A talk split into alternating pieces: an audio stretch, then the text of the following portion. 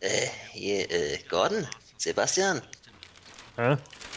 Hier, sag mal, hier, ich krieg schon wieder hohe Blutdruck. Hier, über was reden wir heute eigentlich im Podcast jetzt? Hier, sag mal. Äh, äh, da sollten wir mal Manuel fragen. Er kennt die Zukunft aller Podcast-Sendungen. Manuel! Ja, Gordon. Worüber müssen wir heute reden? Nun, dazu äußere ich mich sehr ungern. Es ist gefährlich, in den Lauf der Dinge einzugreifen. Raus damit, Manuel! Hier, wir müssen das wissen. Ich sehe Podcast-Themen vor mir,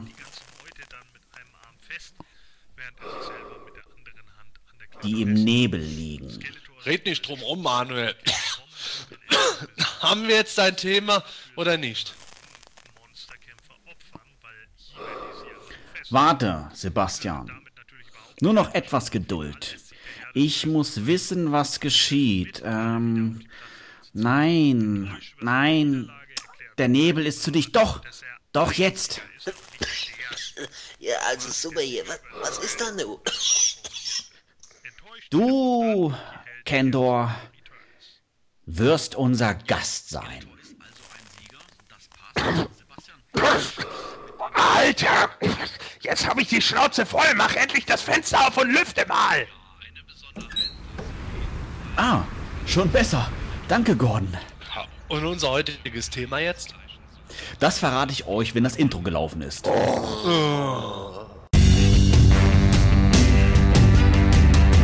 Hallo, liebe Heat-Fans und Skiraver. Willkommen zu einer neuen Ausgabe von PlanetEternia.de's He-Männischen Quartett, eurem deutschen Fan-Podcast für alle Themen rund um He-Man und die Masters of the Universe. Macht es euch gemütlich und hört die Nerds über Spielzeug diskutieren. Und hier sind eure Gastgeber. Hallo und herzlich willkommen zur 48. Ausgabe des Hemanischen Quartetts. Mein Name ist Manuel Miesner, auf Planetonia bekannt unter dem Usernamen Manuel und bei uns heute im Studio sind selbstverständlich wieder Sebastian Vogel und Gordon Volkmar. Hallo zusammen, ich bin Sebastian Vogel bzw. Wiley auf Planet Eternia. Mein Name ist Gordon Volkmar, auf PE bekannt unter dem Namen The Formless One.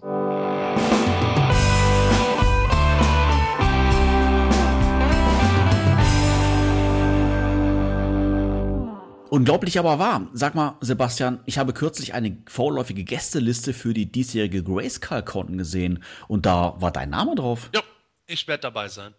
Äh, ja, wie jetzt? Die haben dich doch schon live erlebt und lassen dich dieses Jahr trotzdem wieder rein? Ja, seltsam, aber so steht es geschrieben. Schön, schön. Dann gehe ich da mal davon aus, dass wir wieder ein oder zwei Panels mit dir erwarten können. Hast du denn schon Themen ausgesucht? Hm, Ich habe da so meine Ideen, die sind aber noch nicht ganz final. Powerlords! äh, eigentlich. Riley liebt Cyclo! Nein, ich. Okay, Drexler ist kacke. Gordon, äh, du solltest ihn nicht zum Weinen bringen. Jedenfalls schwanke ich noch, aber ich hoffe, dass am Ende was rauskommt, das den Leuten gefallen wird. Dessen bin ich mir sicher. Super. Ja, was auch vielen Leuten gefällt, sind die Customs und Kostüme unseres nächsten Gastes. Denn selbstverständlich haben wir uns auch heute wieder Verstärkung zu uns ins Studio geholt, um gemeinsam zu fachsimpeln. Ein herzliches Willkommen nach Mülheim am Main an Frank Heiler. Ja, hallo, mein Name ist Frank Heiler und auf PE findet ihr mich unter dem Mitgliedsnamen Kendor. Ja, hallo Kenny, schön, dass du wieder bei uns bist. Der ein oder andere Hörer wird deine Stimme sicherlich wiedererkennen, denn du warst bereits das eine oder andere Mal bei uns schon in der Sendung. Für alle, die sich jetzt nicht mehr so genau daran erinnern können, erzähl doch mal, was verbindet dich mit 35 Jahren immer noch mit Masters of the Universe? Ja, mit 35 Jahren. Hm. Was verbindet mich damit? Ja, ich bin halt ein Kind der 80er. Das, äh, da erinnere ich mich immer wieder gerne dran. Ich wollte damals auch immer He-Man spielen. Und meine Mutter meinte, so wie damals die viele Eltern sagten, ah, ist nicht so ganz. Und mein Vater kaufte mir damals meine erste Figur, eines Oa. Ja, und dann konnte ich anfangen zu spielen und Masters hat mich immer begleitet mit kurzen Unterbrechungen, aber ansonsten, äh, ich bin der alles gut finde, ich sammle alles und, und verarbeite es auch dementsprechend. Gut. Ich hatte gerade gesagt, du bist 35 Jahre jung ähm, und somit ja eigentlich voll und ganz ein Kind der 80er Jahre. Wie würdest denn du deine Sammel- und Spiellandschaft als Kind beschreiben? Warst du wirklich so ein Hardcore-Fan? Also ich habe damals die, äh, die Cartoons erst sehr spät gesehen. Also das waren diese Standard äh, die man bekommen konnte. Äh, das Rad der Zeit, glaube ich, war es gewesen, wenn ich mich jetzt nicht irre. Invasion der Drachen. Und die habe ich gesehen und da habe ich es auch immer nachgespielt. Klar, man hat immer mal eine Figur zugesteckt bekommen, man hat was zu Weihnachten oder zu Ostern mal bekommen. Aber jetzt so ein richtig so ein Hardcore-Sammler war ich damals nicht. Ich hatte aber damals auch gemeint, wenn ich irgendwann mal ich will es nie weggeben, die Figuren, aber wenn ich irgendwann mal einen Flip-Track sehe oder sonst irgendwas, dann fange ich wieder an, dann, dann wird es kompliziert. Ich habe nie was weggeschmissen. Und ich bin, glaube ich, einer der wenigen, der immer noch die allererste Grayskull kleine Laserpistole noch hat. Im Original. Ja. Okay, ja, das, das glaube ich schon gerne, weil die gehen ja doch relativ häufig dann auch mal verloren. Ich selber habe die, glaube ich, jetzt auch nicht mehr, muss ich jetzt ehrlich sagen. Ähm, ja, würdest du dann sagen, dass die in deiner Kindheit warst du dann eher geprägt von den Cartoon, den du jetzt gerade schon erwähnt hast, oder auch wie, wie, wie viele anderen Deutsche von den Hörspielen? Also in erster Linie war ich auf jeden Fall von den Hörspielen geprägt. Und äh, der Cartoon kam als zweitrangig, aber ich äh, habe halt, glaube ich, den Cartoon zeitgleich mit den Hörspielen gesehen. Es war, wie gesagt, das waren ein paar Folgen, die Invasion der Drachen und das äh, Andalf schon erwähnte. Aber ähm, weil ja gesagt hast, auch wegen der Spielleidenschaft, also wir haben wirklich sehr viel mit Kumpels uns getroffen. Der eine hat die Figur gehabt, der andere die. Und wir haben, ich kann mich noch genau daran erinnern, habe ich mit einem Kumpel zwei Tage lang an einer Szene gespielt, wo wir uns aus, aus Papier war es gewesen, blau angemalt haben, Bögen ausgeschnitten, Flüsse durch mein Zimmer gemacht. Eine Pappburg von King Hiss stand da, total einfach angemalt. Und wir haben zwei Tage an einer Windrider-Szene gespielt, wo ich glaube Roboter und Mechaneck da standen und wurden immer wieder angegriffen und der Windrider ist einfach nicht in Gang gekommen. Anstatt in den Fluss zu springen und zu sagen, ja komm, wir lassen es einfach mal irgendwo nach Richtung Grayskull treiben oder sowas, dann, ja nee, da sind wir nicht drauf gekommen, das war zu einfach. ah, klasse. Ja, aber letztendlich, ähm, das, was du gerade beschreibst ist, beschreibst, ist ja schon so ein kleines Anzeichen für deine kreative Ader, wo wir ja auch noch gleich drüber, drüber sprechen werden. Ähm, aber mal eine andere Frage vorweg. Hast du denn noch Artikel aus deiner Kindheit? Ich habe alles. Ich habe alles noch aus meiner Kindheit. Ich habe nie irgendwas weggegeben, außer damals meine, was waren es gewesen, die EHPA-Hefte. Die hatte ich einem Kumpel ausgeliehen gehabt und das ist dann, weil ich dann kein Interesse mehr großartig an He-Man hatte, weil dann kamen andere Sachen, wie bei vielen anderen Sammlern auch. Und äh, ja, das war das Einzige, was ich eigentlich weggegeben hatte. Aber ansonsten habe ich wirklich noch komplett alles so, wie es war. Wie, wie hat das Ganze die ganzen Jahre überlebt? Hast du alles fein säuberlich in Kartons verpackt oder wie kann man sich das vorstellen? Ja, das war alles zusammengeschmissen in einer Kiste. Okay, gut. Aber ich hab, bin, bin auch einer der wenigen, glaube ich, der noch den Originalknopf vom Adam-Gürtel hat. Der Gürtel ist zwar völlig ausgeleiert, aber der, der Knopf, der ist noch dran. Stimmt, den hat er ja vorne dran gehabt, ja. Aber was war dein Beweggrund, alles aufzunehmen? Weil die meisten Sammler haben ja alles dann irgendwann verkauft, natürlich auch ein bisschen Kohle zu machen als Teenager. Hattest du von vornherein schon irgendwie vielleicht den Gedanken gehabt, Mensch, das hebe ich alles auf für meine Kinder? Ey, gut, ist, bei mir ist ja so, ich habe auf der Bank mit der zweiten Million angefangen, weil es mit der ersten nicht geklappt hat. Nee, Spaß beiseite. Nee, ich habe damals auch gemeint, ich habe das irgendwie in den Schrank reingepackt, in meinem Jugendzimmer. Da habe ich äh, so unter diesen so einen Trempel gehabt, wo diese Dachschräge ist. Da waren halt so Türen und da war halt alles drin. Lego, Siku, ich hatte auch ein bisschen was von, na, wie heißt das hier, Playmobil. Und es ist nie irgendwas weggekommen. Ansonsten war es oben auf dem Spitzboden. Ich hatte auch nie irgendwie so dran gedacht, oh, jetzt gehst du mal auf den Flohmarkt und vertickst das ganze Zeug. Wäre mir nie in den Sinn gekommen. Sensationell. Wie bist denn du dann aber als Erwachsener wieder zurückgekommen zum Masters of the Universe? Das hatte angefangen, weil ich äh, auf dem Flohmarkt immer unterwegs war und dann hatte ich da so einem, an so einem Stand einen He-Man und einen Skeletor gesehen. Auch die waren auch komplett, so viel ich weiß. Und da habe ich gedacht, oh hey, cool, die hast du zu Hause gehabt, komm, kaufst du zwei, stellst dir einen Computer. Und dann habe ich dann so angefangen, die, die Sammlung nach Berlin zu holen. Und dann hatte ich angefangen mit meinem ersten Custom, und das war, wie damals schon mal in der einen Podcast-Folge erwähnt, das war Glacier. Das war eigentlich ein, He-Man in weißem Edding angemalt, mit blauen Brustvertiefungen, also Muskulaturvertiefungen. Und so eine Maske sah aus so ein bisschen wie Scorpion von, hilf mir auf die Sprünge. Nicht Scorpion hier, äh, Sub-Zero von, ach, wie heißt denn die Serie? Mortal Kombat, genau.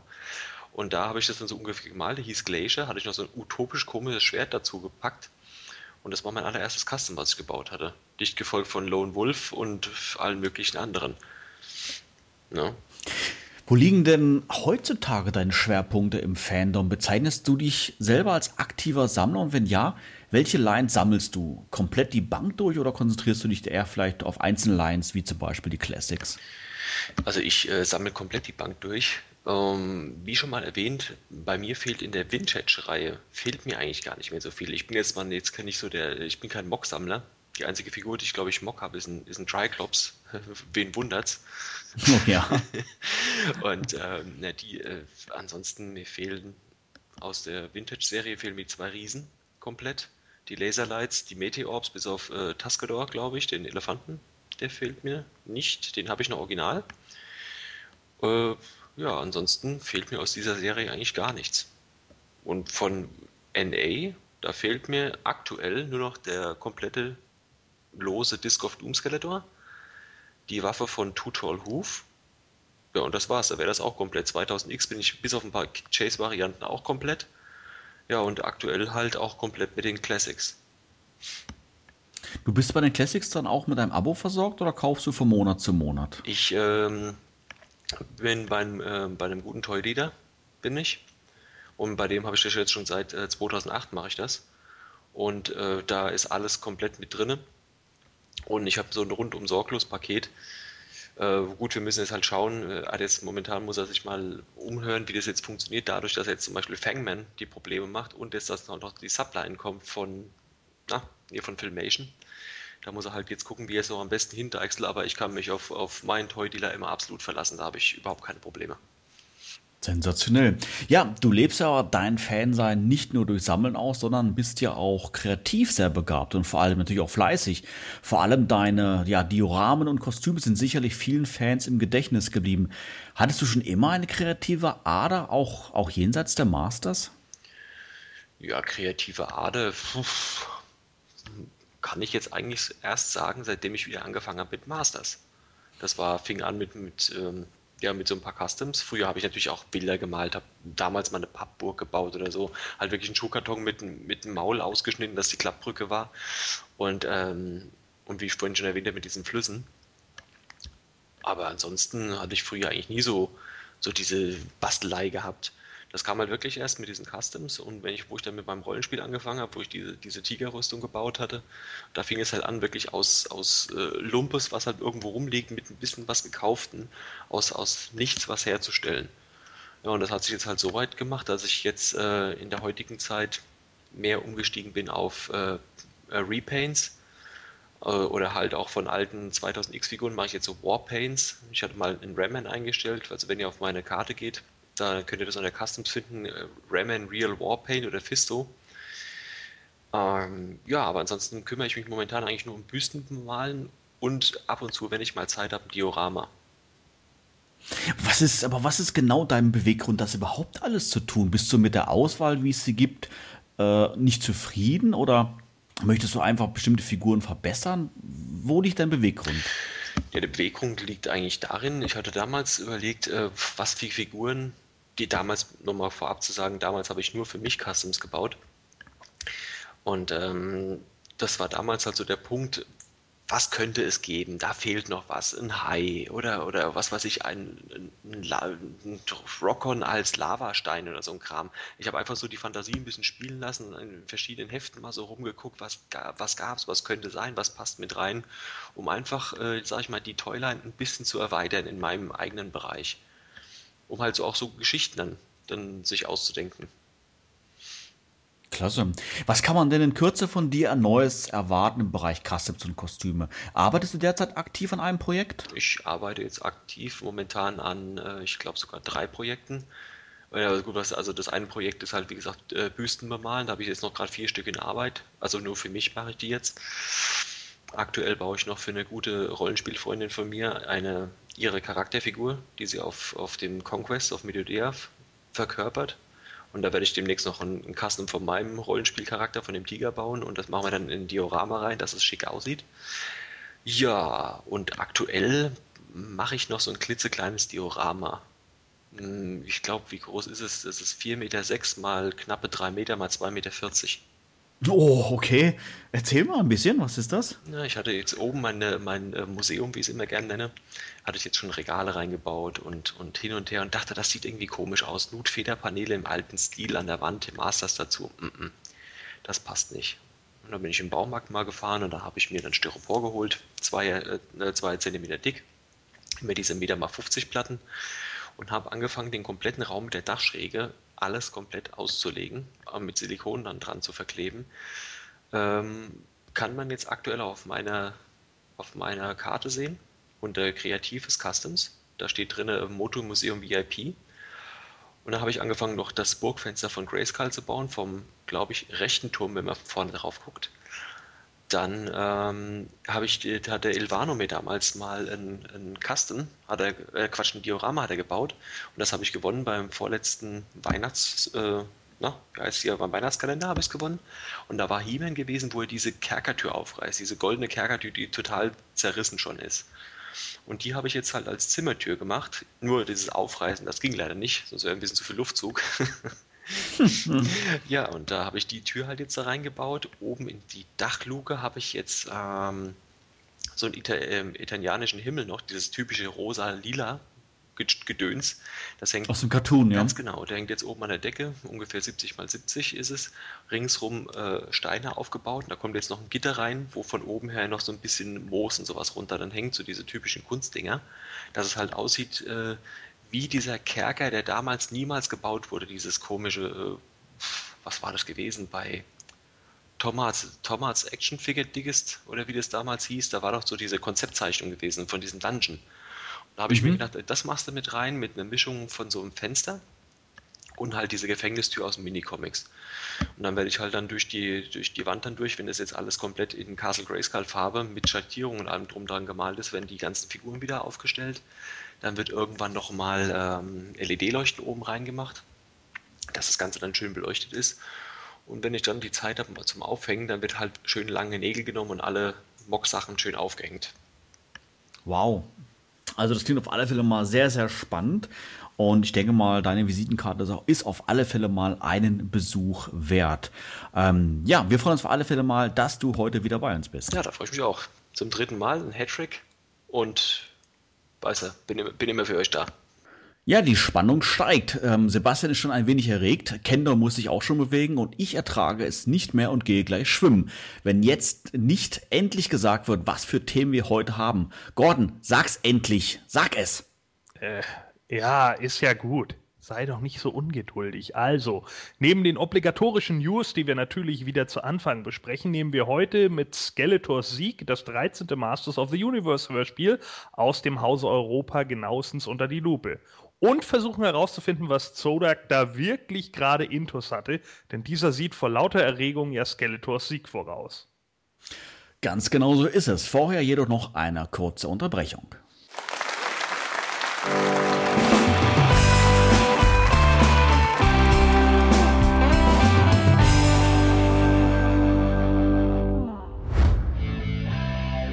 Du ein Masters-Fan und möchtest gerne mal beim Himalischen Quartett zu Gast sein? Dann keine Scheu. Melde dich am besten heute noch im Forum von Planetonia, schick uns eine E-Mail an quartett.planetonia.de oder ruf uns auf unserer Studio-Hotline an mit der Telefonnummer 032 12 14 19 485. Alles, was du für eine Teilnahme benötigst, ist die kostenlose Software Skype, ein Headset und natürlich ein wenig Spaß an der Sache. Wir würden uns sehr freuen, dich demnächst bei uns begrüßen zu dürfen.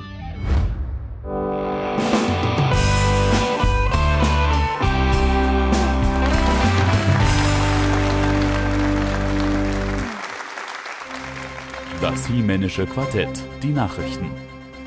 Ja, wie schon in einer der vorherigen Folgen angekündigt, war das diesjährige Travel Con Exclusive Strobo. Strobo? Strobo, ja. Am 14. März im Early Access Verkauf für Abonnenten bereits bestellbar.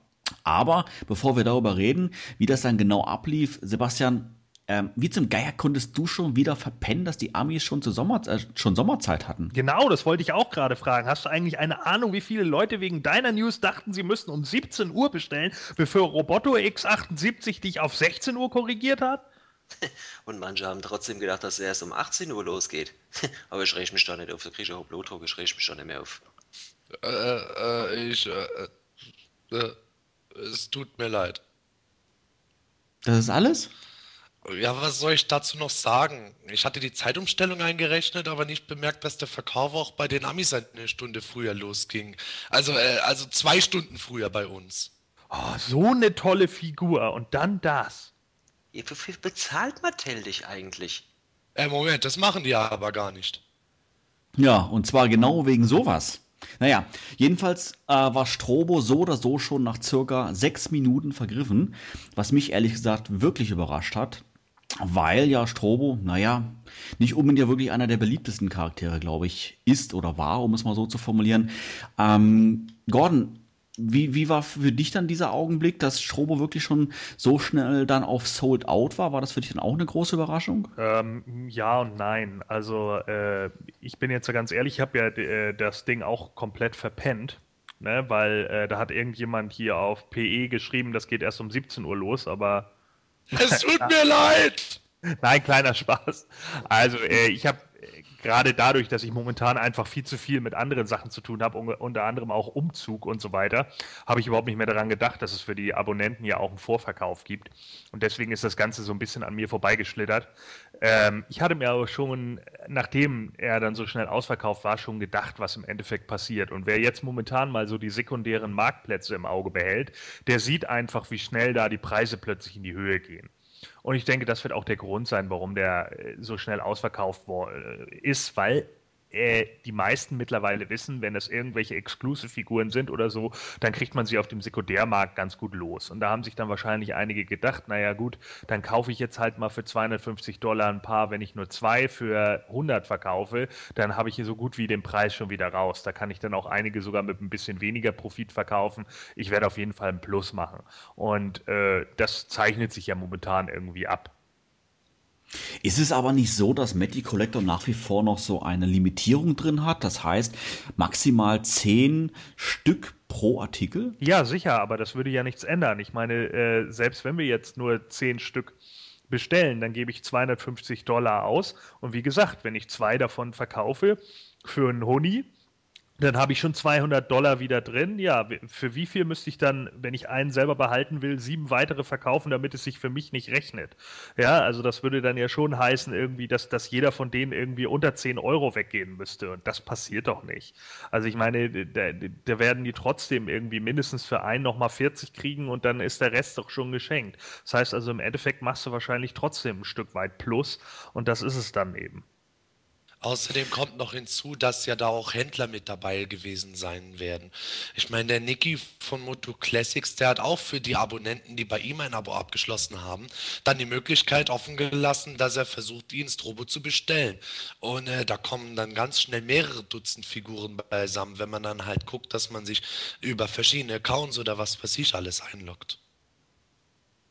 Frank, wie stehst du zu diesem Thema? Ähm, hast du die Möglichkeit gehabt für, den, für die Early Access Bestellung oder wartest du letztendlich vielleicht sogar bis zur Grayscale Convention? Ne, ich habe das jetzt schon äh, klar gemacht mit der Grayscale Convention. Ich habe jetzt von der, äh, Nicole jetzt schon eine E-Mail bekommen. Ich habe mir das Ding vorbestellt. Das habe ich vor ungefähr pff, zehn Minuten habe ich es mhm. überwiesen. Und ich werde mir auch nur ein Exemplar holen, weil ich denke mal, wenn jetzt die äh, Grayscale Con rum ist, da ist der ganze Hype auch schon vorbei, weil ich bin immer grundsätzlich der Typ, der dann dann ankommt, wenn die ganze Kohle schon, äh, naja, wenn schon alles an den Mann gebracht ist und dafür nichts mehr gibt.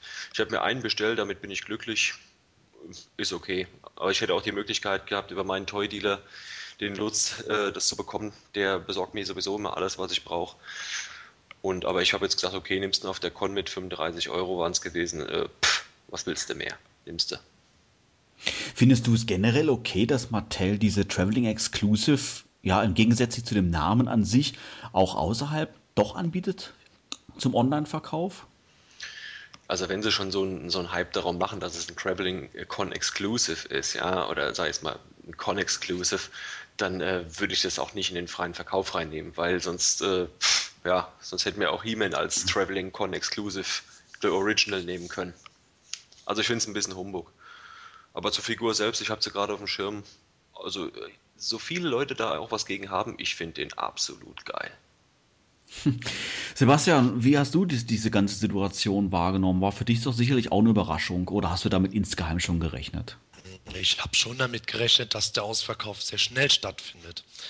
Es ist ja einfach so, dass äh, Mattel jetzt von Anfang an eigentlich nie gesagt hat, dass da eine riesige Menge an Strobos erhältlich ist. Ich meine, die werden auch noch äh, Strobo später nochmal anbieten für die diversen Conventions. Haben sie Strobo, da hätten sie jetzt nicht 99 Prozent der Gesamtauflage vorher angeboten. Und äh, wie Gordon schon vorher gesagt hat, da werden auch viele spekuliert haben und entsprechend mehr bestellt haben, in der Hoffnung, dass äh, eben allein schon der Begriff Traveling Con Exclusive und dann erste Erhältlichkeit überhaupt dafür sorgen wird, dass das genug Leute haben wollen. Genauso ist es eingetroffen.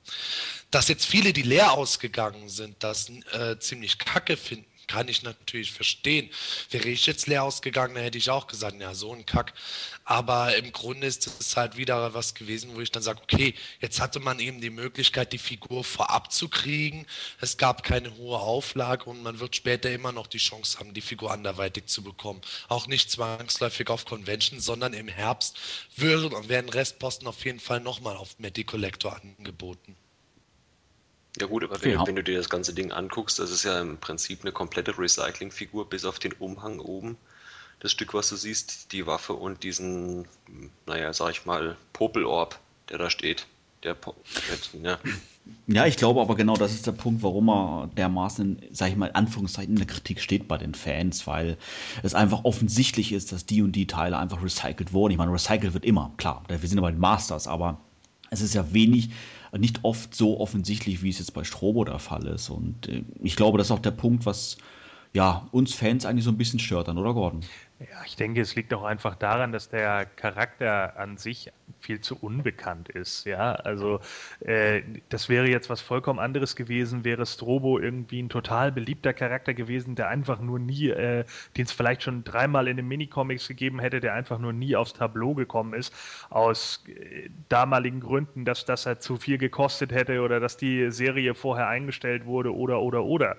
Äh, Fakt ist aber einfach, Strobo ist in einem Comic äh, vorgekommen bekommen und das war's im Endeffekt. Und das macht ihn natürlich dann auch in dem Moment einfach uninteressant für viele, weil äh, bestimmt 100.000 Leute diesen Comic nie in, in ihrem Leben überhaupt gesehen haben.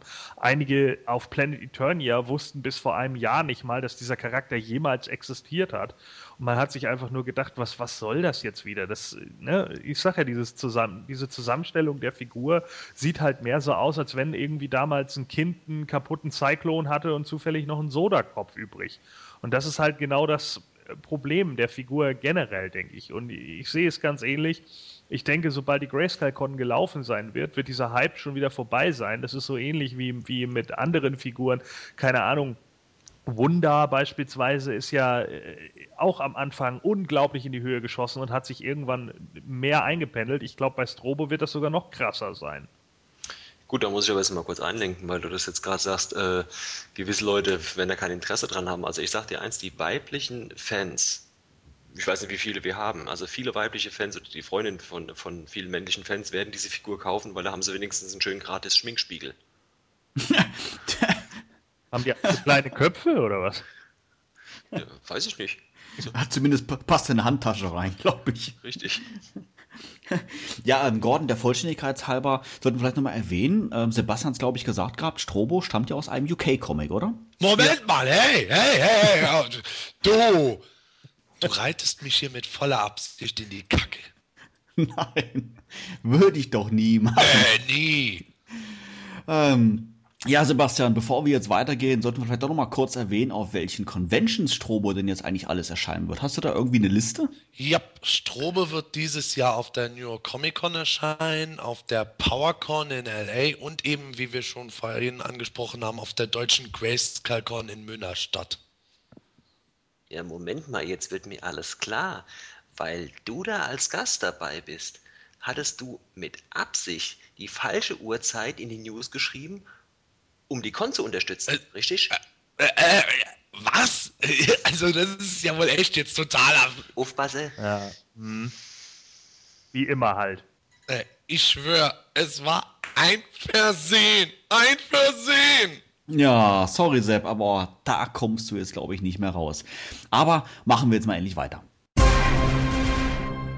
Ja, wie etliche Abonnenten bemerkt haben, hatte Digital River versehentlich Versandkosten für die Subternia Weltkarte berechnet, die jetzt kürzlich versendet wurde, beziehungsweise noch im, sich im Versand befindet.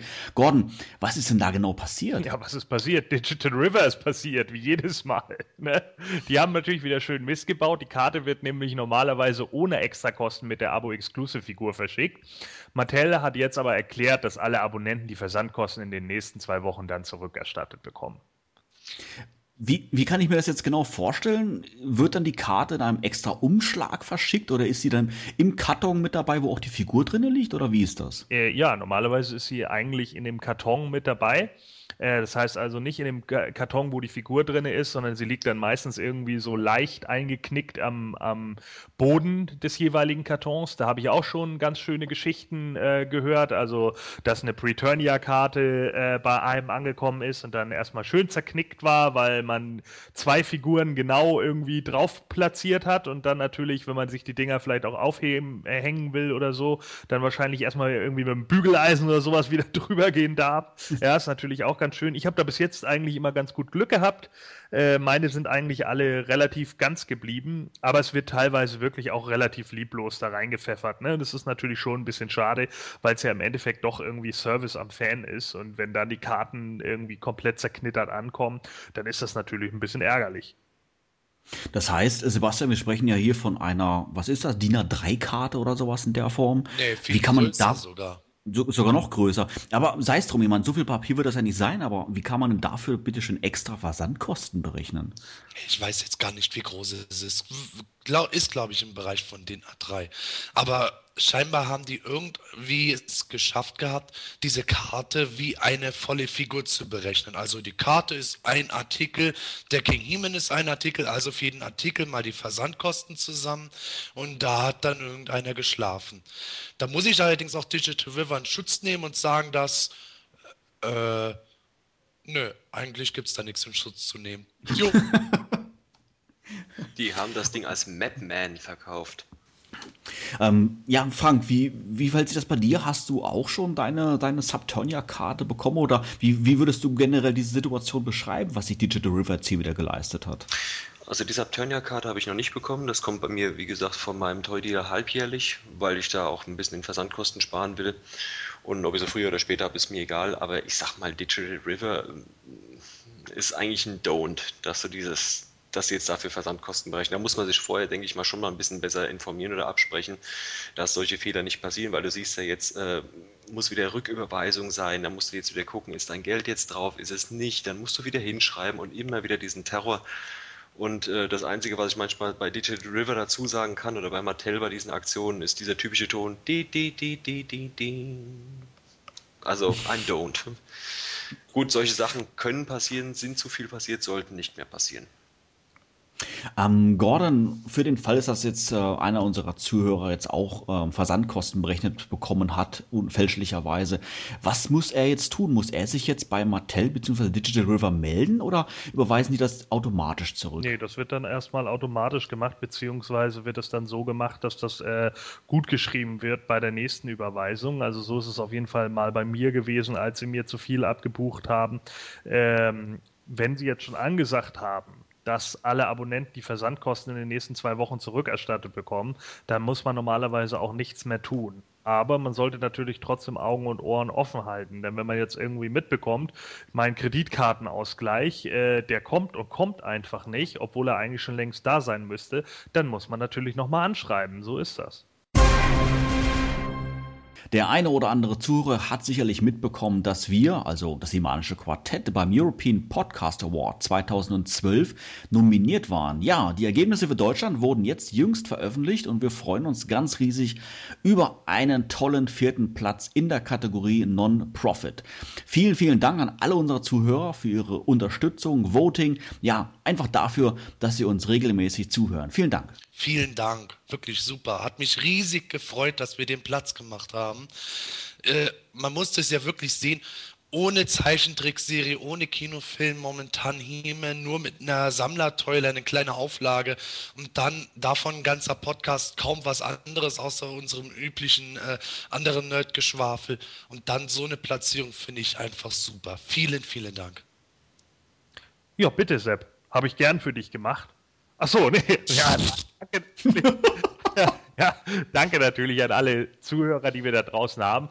Äh, es macht ja auch eigentlich für uns immer wieder Spaß und ich finde es eigentlich ganz schön, dass wir das auch irgendwie nach draußen zumindest verteilen können, ja, dass die Zuhörer auch einfach weiterhin Bock haben, uns zuzuhören und nicht irgendwie denken, oh, die quälen sich da jetzt irgendwie durch die Sendung oder haben äh, eigentlich gar keinen Spaß daran oder so. Und äh, dass das jetzt so mit dem vierten Platz irgendwie mal wieder gespiegelt wird, wie viele Leute uns eigentlich gerne hören, finde ich eigentlich schon sehr geil. Und äh, das macht Spaß. Und nächstes Jahr, Leute, möchte ich die Eins. Da musst Ganz du aber aufhören, englische Floskeln zu plaudern. Ach ja, verdammt. Wirklich? Ja. aber ganz ehrlich, normalerweise, da will ich mal kurz was zu sagen, ihr habt eigentlich äh, Podcast Platz Nummer 1 verdient, weil das ist eigentlich immer so geil gemacht. Aber da darf ich mich nicht aufregen, deswegen. Aber hier finde ich gut, dass es anspricht. Wann kommt der Film ins Kino? Donnerstag, ne? So immer Kinotag. Geh ich hin.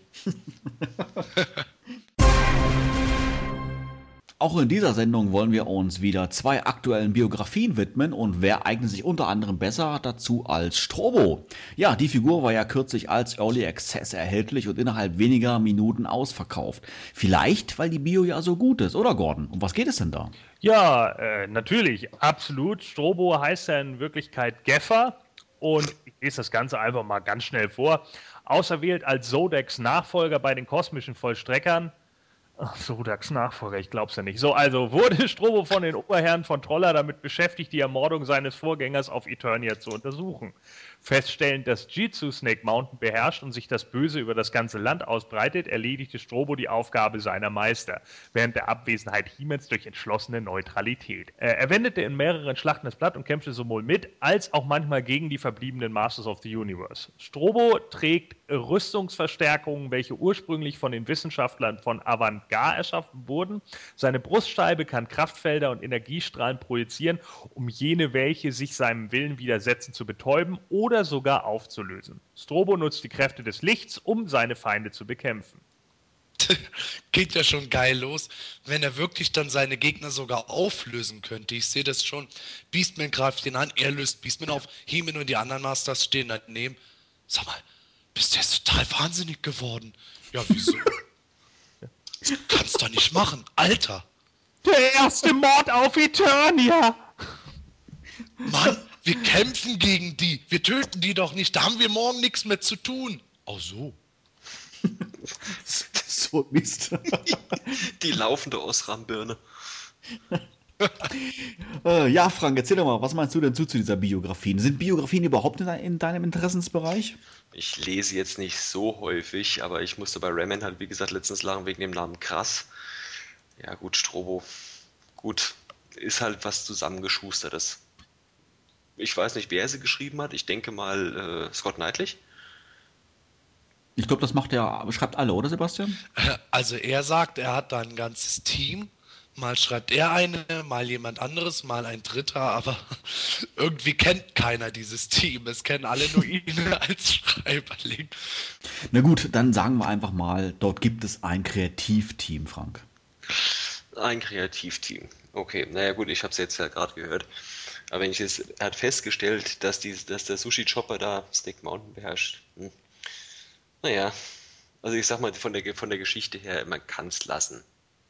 Hm dass er halt mit Licht projizierte. Gut, das Avantgarde, das mit dabei ist, das ist ja wohl irgendwo klar durch äh, die ganzen Cyclone-Recyclings, was er damals zu diesem Zeitpunkt noch nicht wusste.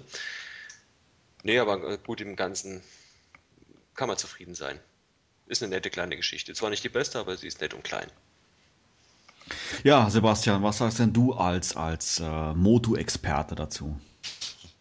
Sie ist nicht die beste, sie ist auch nicht die schlechteste, aber gut finde ich sie nicht ähm, wenn ich diese Biografie lese, mit lauter Sachen, die da drin stehen, vermisse ich eigentlich eine Sache. Die Geschichte, in der er überhaupt mal vorgekommen ist.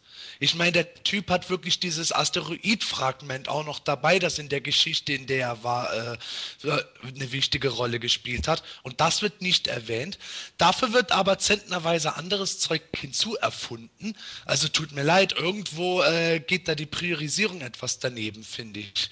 Wenn ich das schon von Beginn an lese, auserwählt als Sodex Nachfolger bei den kosmischen Vollstreckern, weil Sodek äh, ermordet wurde von wem auch immer. Äh, da sehe ich schon dann, oh, Sodek wurde ermordet. Ja, wer könnte denn das gewesen sein? Hm, neben ihm liegt eine grüne Gürtelschnalle. Wer könnte das sein? Und schon haben wir das Todestor Teil 2 oder was?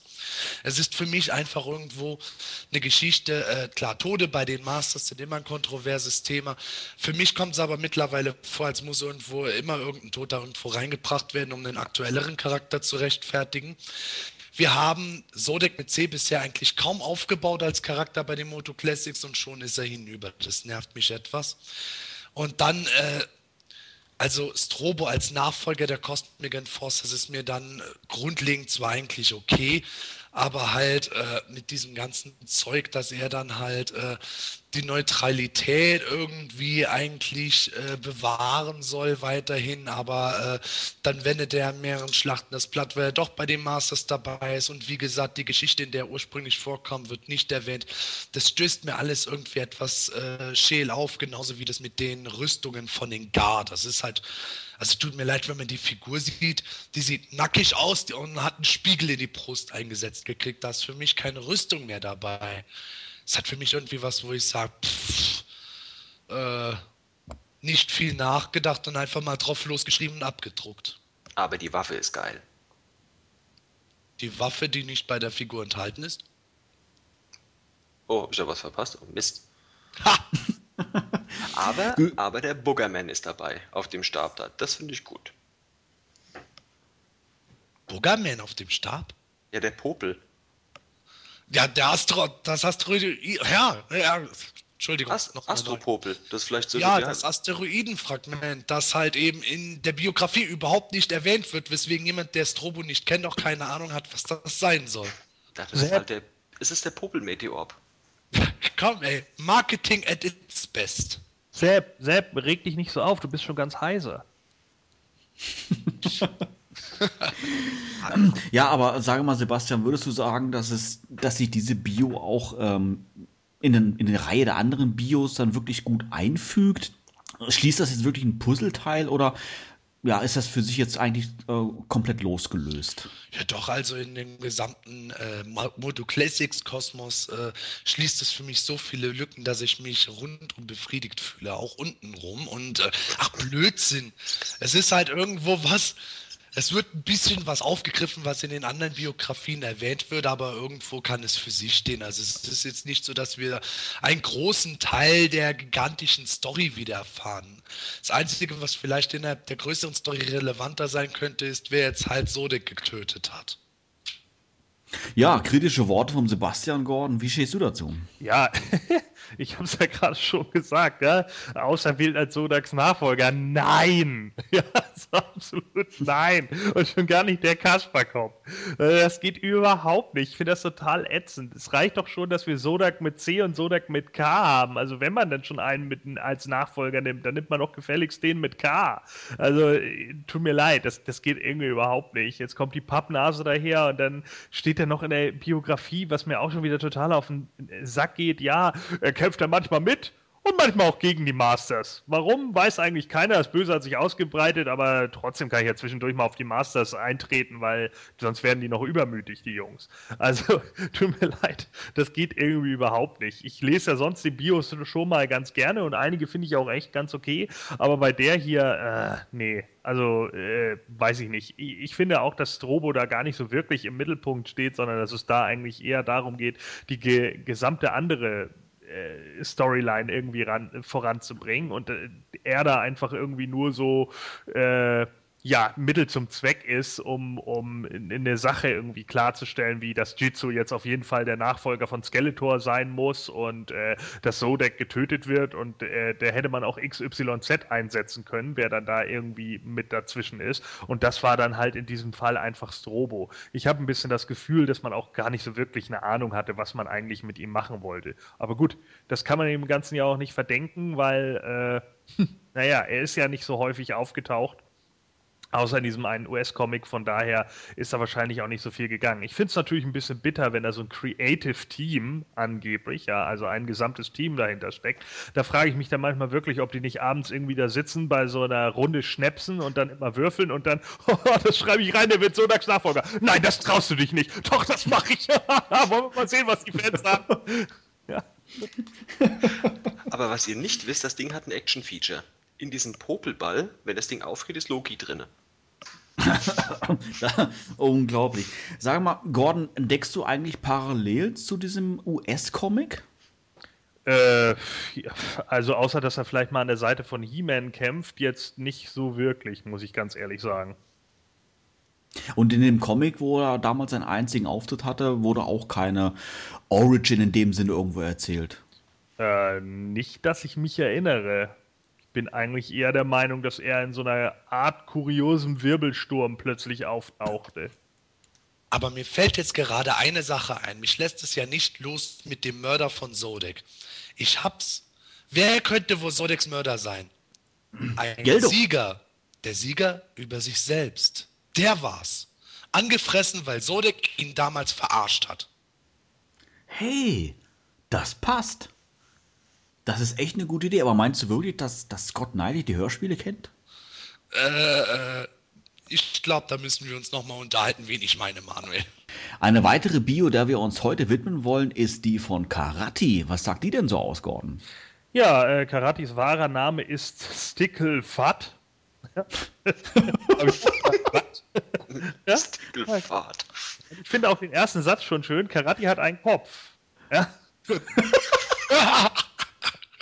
nowhere. Damit hat keiner gerechnet. Karate hat also Kopf im Gegensatz zu allen anderen Masters of the Universe.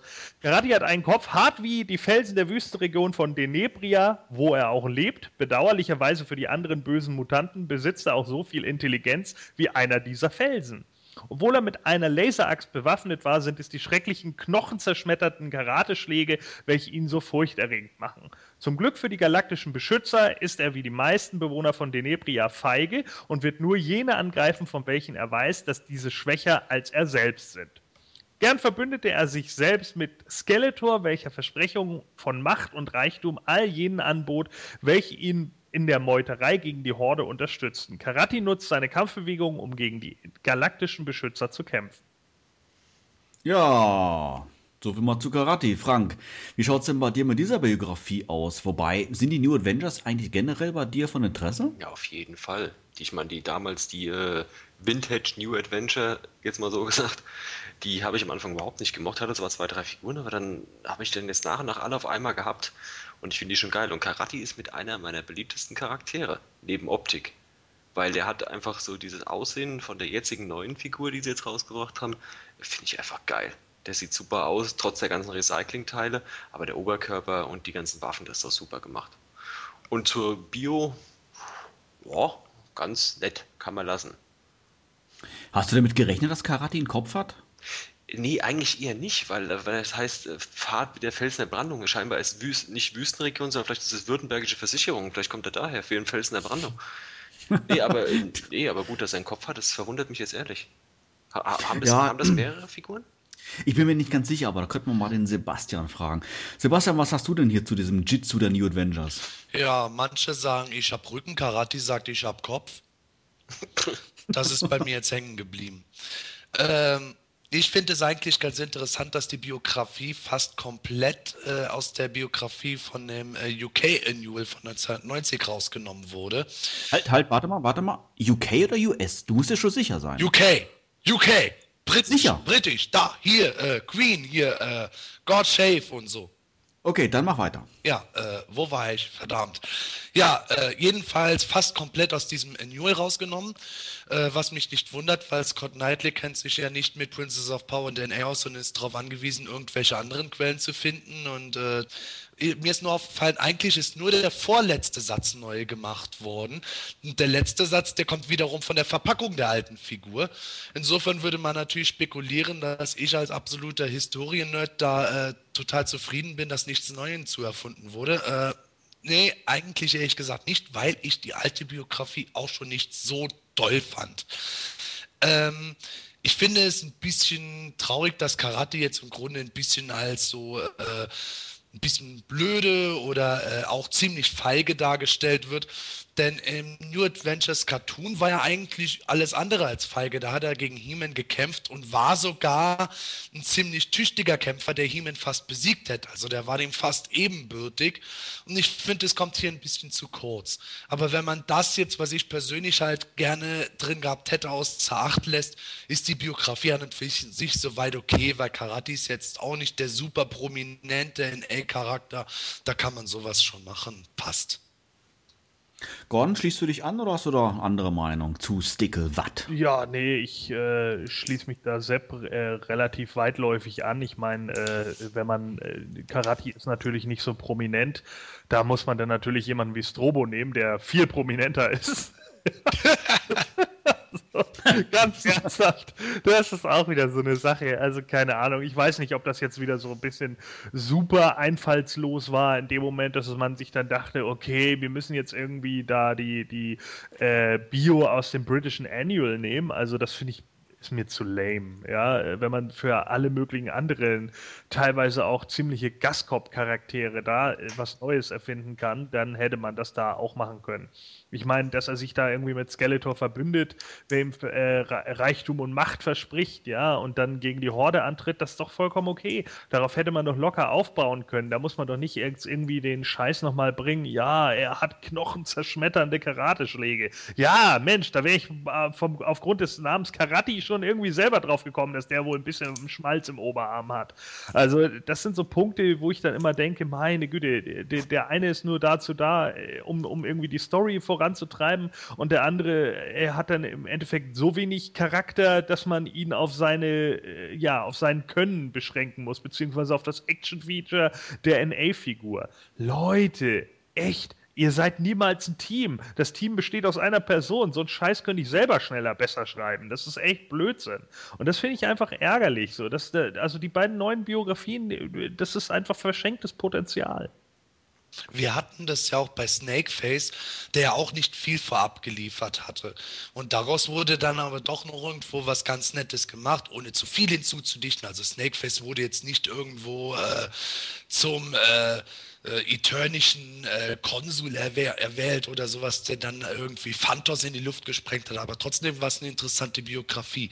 Und sowas könnte man bei den NA und Princess of Power Charakteren, finde ich, eigentlich auch erwarten, dass man mal ein bisschen was reinbringt, wo man sagt, da habe ich was von damals übernommen, da habe ich aber noch ein bisschen was dazu geschrieben, wo die Figur dann oder der Charakter auch nicht vollkommen äh, unspannend wirkt. Das ist halt das Einzige. Es ist so an und für sich okay, aber wenn sich das jetzt halt so weiterzieht, dann ist es halt so, die Princess of Power Charaktere sind immer irgendwie durch das Lasertor nach Returnia gekommen, ab da werden die erst irgendwie spannend und die NA-Charaktere sind halt alle irgendwo da am Rumrennen und äh, Handlanger von Skeletor sind dadurch äh, halt mehr oder minder spannend, wie man es halt sehen will. Ein bisschen mehr Kreativität könnte man da ja schon erwarten. Aber natürlich wird da dann wieder einer das Argument bringen, ja, aber wenn Kreativität kommt, findet ihr sie kacke. Ja, ist jetzt auch nicht ganz von der Hand zu weisen. Ja, aber Sebastian, das, die, die, sollten sich vielleicht Karate, also die Schreiber von den ganzen Biografien sollten sich Karate vielleicht zum Vorbild nehmen. Weißt du auch warum?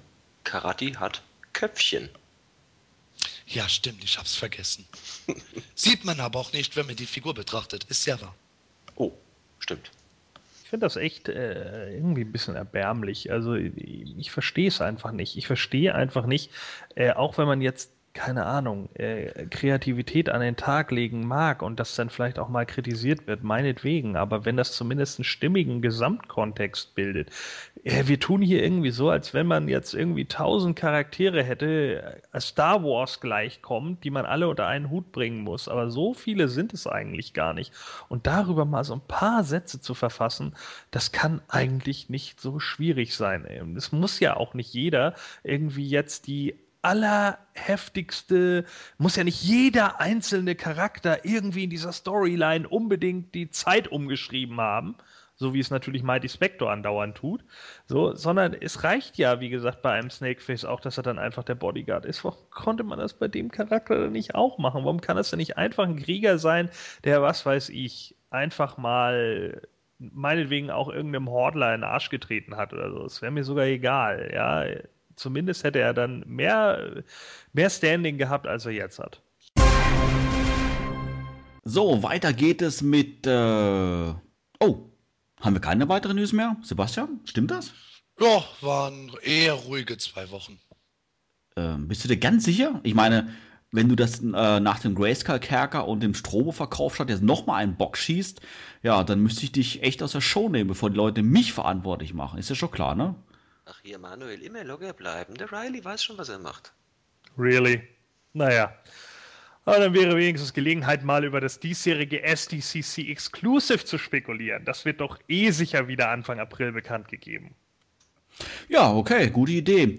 Ähm, die San Diego Comic Con findet ja auch in diesem Jahr wieder Ende Juli statt und wie all den Jahren zuvor wird es seitens Mattel auch da wieder eine exklusive Figur ja, oder sogar vielleicht Figuren-Set geben. Ähm, ja, dann würde ich sagen, reden wir doch mal zuerst über die bisherigen Gerüchte dazu. Sebastian, Du als Strippenzieher hinter Mattel kannst du doch sicherlich was erzählen, oder? Ja, Strippenzieher, genau. Ich schreibe auch die Biografie in Wirklichkeit. Strippenzieher wäre schön, aber dann käme auch wenigstens mal Dragster raus.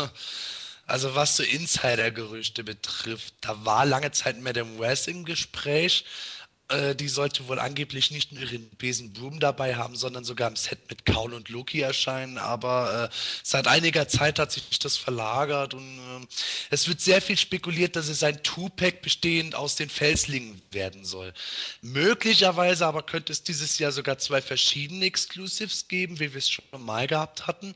Und äh, Toyguru hat äh, nebenbei auch noch erklärt, dass das Exclusive ähnlich wie, ich sag mal, äh, letztes Jahr Vicron aufgebaut sein sollte. Also wahrscheinlich irgendwie eine Figur oder äh, mehrere Figuren mit vielen Wechselelementen. Ja, Frank, was denkst du denn, was könnte denn das diesjährige Exclusive sein? Sind die Exclusive auch bei dir im Interessensbereich oder, sag ich mal, aus finanzieller Sicht eh unerschwinglich? Ich bin chronischer Komplettsammler. Also ich habe auch den Bikron, zwar jetzt nicht in allen drei Versionen, wie es war, weil ich persönlich die Figur im, als Barbar gut fand, aber der Rest war alles Kacke, ganz ehrlich. Ähm, spekulieren würde ich jetzt, wenn es jetzt mit Zubehör ist wie Vicron, ist jetzt ein ganz doofer Tipp. Es könnte sein, dass es, äh, sag ich mal, eine Grundfigur ist, von irgendeiner Grundfigur und dann hast du Stillstalkers nebendran und ein Jetsled. Es klingt zwar komisch, könnte aber sein. Oder was ich mir vorstellen kann, da Emiliano Santa Lucia ja schon so viele Bilder von Horde-Troopern gezeichnet hat, dass die jetzt sozusagen einen Exclusive Trooper rausbringen, sozusagen diesen Obertrooper und nebendran hast du halt die Möglichkeit, ihm dieses äh, schwarze äh, Sea Trooper Rüstung oder, oder Sky Sled Trooper, wie er es auch genannt hat, oder Camo Trooper, dass du dem so Outfits draufstecken kann. Also das wäre ein Tipp, das kursiert ja schon, äh, kursieren schon öfter auch die Bilder bei Facebook. Gordon, siehst du das ähnlich oder hast du einen anderen Tipp? Das wäre durchaus möglich. Äh, als es zuerst ja noch hieß, es wäre eventuell ein Three-Pack, hatte ich ja an das Movie Three-Pack gedacht. Blade, Sorod und Gwildor. Ähm, aber wenn das jetzt tatsächlich so sein sollte, dass man wieder eine Grundfigur hat äh, und dann eben Dinge anstecken kann, hu, dann wird es wieder ein bisschen schwieriger. Vielleicht wird es ja doch Modulog, ja, dass wir den Filmation Modulog bekommen und später kriegt man dann nochmal den anderen irgendwie in einer anderen Packung und so kann man ihn dann einfach nur umbasteln.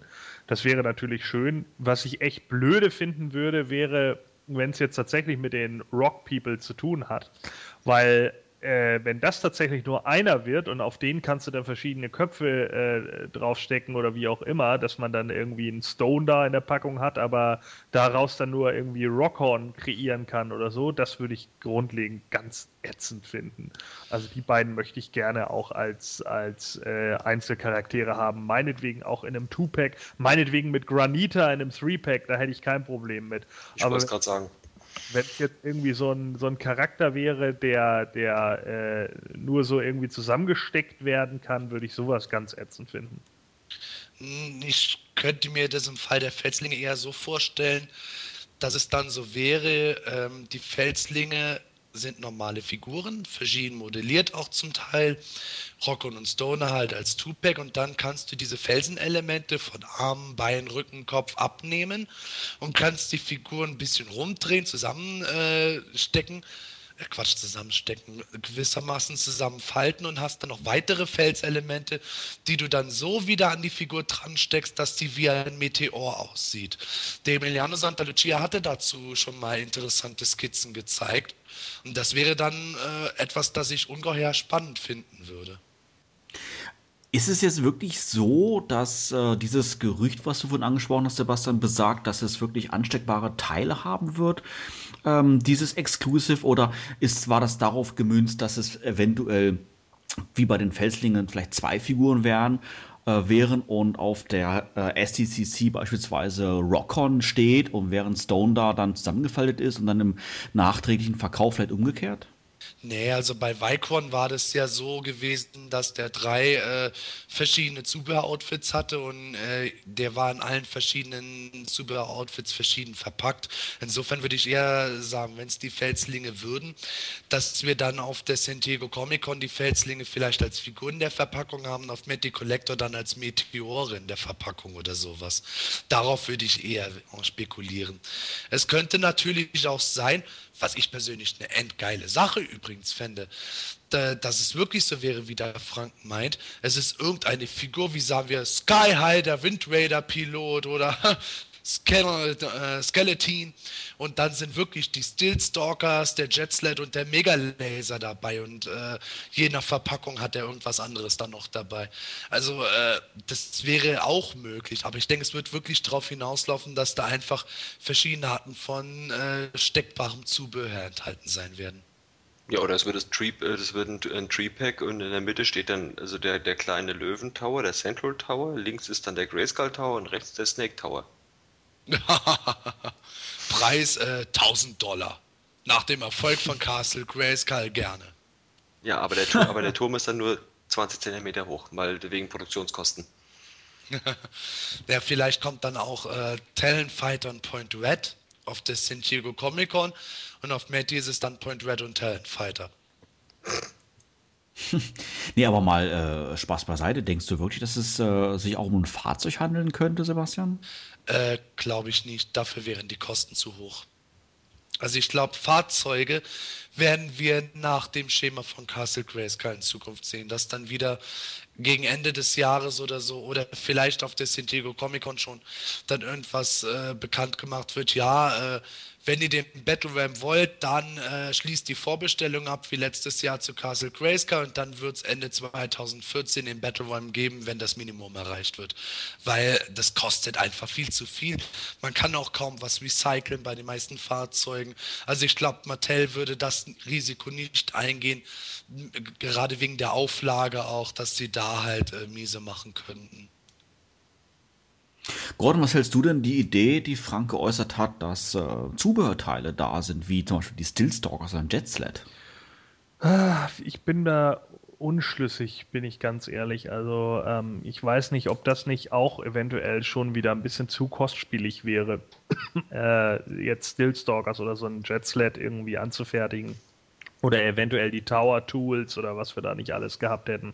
Wäre natürlich ganz witzig mal zu sehen, wenn man da so, so einen Scuba Diver oder so hätte, aber andererseits, ich bin ganz ehrlich, ich bräuchte das nicht unbedingt. Was ich gerade eben noch überlegt hatte, wäre, aber das würde ich selber sogar ganz schön kacke finden, äh, wenn jetzt irgendwie so ein Filmation Skeletor rauskäme äh, und der hat dann als, als Wechselmöglichkeit irgendwie die Laserlight-Funktion und die Terror Claws. Ja, dass man nicht mehr so viele Varianten hätte. Aber ich glaube, das würde ich auch total ätzend finden, weil die würde ich doch lieber ganz gerne einzeln haben. Zumindest würde dann so ein Skeletor ganz gut zu diesen DC-Comics passen, wenn er so eine Sprechblase dabei hätte, wo er dann sagt, ich bin die Macht, oder? Ja, absolut. Ne? Äh, aber nee, die müsste ja jetzt He-Man haben. Naja, die, die kann man dann ja auch austauschen. Das ist dann ja auch schön einfach. Dann hat man eben die Sprechblase für beide. Nee, aber was auch sein könnte, wie heißen denn die, die, die Spriggles, Spriggles oder die Widgets oder wie heißen denn diese komischen hier, diese Handpflanzen? Die Triggets und die äh, Widgets. Genau, die, die Handpflanzen. Dass vielleicht sowas dabei sein kann, Spitterina oder wie die da heißt oder. Ja, und dann bitte noch diese, wie hießen die noch? Die Mechanics, nee, die Mechamen aus der Weihnachtsfolge. Ach, die, die, du so, die du so gut fandest. Ja, die waren so super. Wie, wie hieß der, der eine da aus, aus dem Film? Wie hieß der denn nochmal? Dragstore? Nee, Dragstore war der andere. Hey. Wie hieß denn der? Blandor. Mir fällt der Name nicht mehr ein. Das ist das Osterspecial. Es gibt Plandor zu Ostern. Ey, stimmt. April ist Ostern. Naja, eigentlich ist es ja 31. März, aber zeitlich passt das ja in etwa. Das wäre doch cool, oder Sebastian? Ich sehe das schon. Irgendwann kommt eine Plandor-Figur raus und die Leute schreien uns zusammen, weil wir so auf Plandor immer spekuliert haben und wir dadurch Mattel auf die Idee erst gebracht hätten. Wir sind es dann schuld. Ja, also pff, ein Plandor-Set, ein Ei links, ein Ei rechts und dann wird es verschieden verpackt, je nach Version, wo es verkauft wird, würde ich mir auch eingehen lassen. Aber ich glaube, das wäre ein bisschen sehr unspektakulär. Also da würde ich jetzt echt mal behaupten, in unserer Runde hier würde sich über Plant oder Sebastian am meisten freuen, oder? Äh, warum nicht? Ja. Äh, vielleicht nicht am meisten. Ich glaube, Gordon fände den noch ein Stück geiler als ich. Ich finde am Geiler, geilsten. geiler als Dragstore auf jeden Fall, ne, seien wir ehrlich. Ich bring dich um, ich bring dich um. Ja, Ja, also man muss, man muss sagen, der, der Charakter an sich ist ja schon extrem äh, skurril oder Panne, hätte ich jetzt beinahe gesagt. Also dieser riesige Osterhase, also es ist schon selten dämlich. Ich glaube aber, der ist einfach schon so dämlich, dass er echt schon wieder kultverdächtig ist. Also ich fände es jetzt ehrlich gesagt gar nicht mal so schlecht, wenn es ein Plandor wäre. Also ich weiß nicht, ob man es wirklich ernst nehmen könnte, auch für vielleicht für die Konkurrenz, die außen rum steht und das mitbekommt, aber ich so als Fan fände es irgendwie witzig. Naja, also ich habe da ehrlich gesagt immer noch äh, Mattels Aussage im Hintergrund, dass sie alle Vintage-Figuren bis äh, 2015 oder Ende 2015 war es, ich weiß es jetzt gar nicht mehr genau. Auf jeden Fall wollen sie die alle bis dahin rausgebracht haben. Und äh, insofern würde das Felslinge Zweier-Set schon Sinn machen, weil ich ehrlich gesagt früher immer äh, gehört habe, ja, die Felslinge sind jetzt nicht so die super prominenten. Auf PE haben wir jetzt gerade eine aktuelle Diskussion über Heavy Hitter, wo dann halt von manchen gesagt wird, ja, die Felslinge sind Heavy Hitter. Ja, jetzt mittlerweile vielleicht, weil man sagt, die wirklichen Heavy Hitter, die sind schon fast alle rausgekommen, außer jetzt manchen Horde-Figuren noch. Und da bleibt nicht mehr viel übrig. Aber ich könnte mir da durchaus vorstellen, dass Mattel die Felslinge als Tupac äh, auf der Convention rausbringt, allein um mehr Vintage-Charaktere in kürzerer Zeit abarbeiten zu können. Wie verhält sich das eigentlich mit dem anschließenden Verkauf auf Matty Collector? Ist dort noch eine reguläre Menge für die Fans verfügbar oder eventuell nur eine Restmenge von der Convention? Das kommt jetzt drauf an, was Mattel genau ankündigen wird. Aber normalerweise, wenn es so ist wie früher, dann wird es eine bestimmte Menge für die San Diego Comic Con geben und eine bestimmte Menge für Matty Collector. Das heißt, rein theoretisch könnten sie wirklich dann auch einen Heavy Hitter bringen, so wie du sagst. Rein theoretisch ja.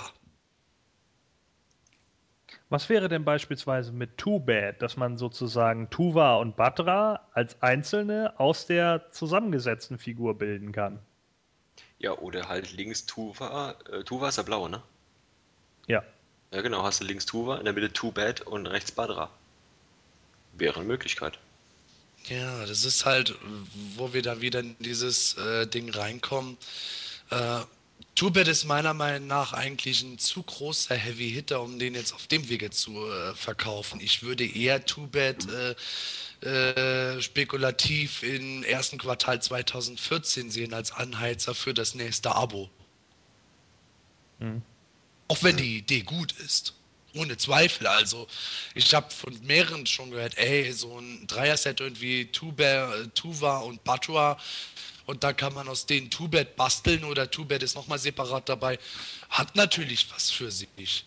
Ich weiß nur nicht, ob das jetzt so äh, gut funktionieren kann, weil da halt wirklich einer der letzten, meiner Meinung nach, Heavy Hitter der Vintage-Line dann nicht mehr als Abo-Anheizer dienen könnte. Ja, aber jetzt mal, Sebastian, jetzt mal ganz im Ernst, wenn du das jetzt äh, sagst mit Hubert, was jetzt auch bald mal rauskommen müsste, wäre eigentlich mal Extender. Das ist nämlich auch so ein, so ein Anreiz, weil Extender fand ich eigentlich damals war eine relativ beliebte Figur. Aber du meinst jetzt, äh, Frank, Extender auch als Exclusive?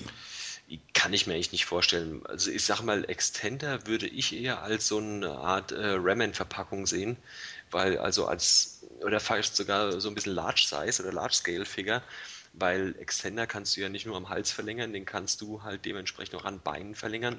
Und ich denke mal, dass Extender irgendwann mal so aufgebaut wird, dass du die äh, Module hast wie beim Mechaneck jetzt einen kurzen Hals und einen langen Hals und dasselbe war halt äh, bei Extender an, den, an Arm und Bein und am Kopf.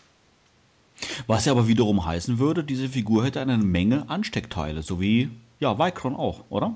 Mitunter, also könnte das auch sein, dass es Extender wäre, da er halt zu viel äh, Zubehör hat, um halt daraus wirklich halt einen mächtigen, großen Kämpfer zu machen. Was denkst du, Gordon? Glaube ich eher nicht. Also ich denke, dass Extender, ich weiß nicht, ob Extender sich tatsächlich so großer Beliebtheit erfreut. Äh, ich glaube auch nicht, dass Extender einer der, der ersten zehn Charaktere ist, die genannt werden, wenn man an Masters denkt. Ähm, hm, weiß ich nicht. Also bei Extender bin ich da eher unentschlossen. Also ich könnte mir da dann eher schon wieder vorstellen, weil ja die, die SDCC Exclusives dann ja meistens auch eher äh, vielleicht sogar so ein paar Außenseiter-Charaktere waren oder so, hätte ich mir vielleicht gerade fiel mir gerade noch ein, dass eventuell Eldor oder King Myro oder so noch kommen könnten. Die wären hätte ich mir gerade gedacht, dass die vielleicht in so einer, ich weiß nicht, wie, ob das eine Preturnia-Box dann wäre oder wie auch immer. Also das hätte ich mir noch vorstellen können. Oder die Ener äh, Energy Zoids oder wie sie heißen. Hier. Äh, Roter Twistoid. Genau, hier die, die Dinger. Mhm. Ja, als, glaub, als Tupac. Ja, ich glaube, das ist zu früh.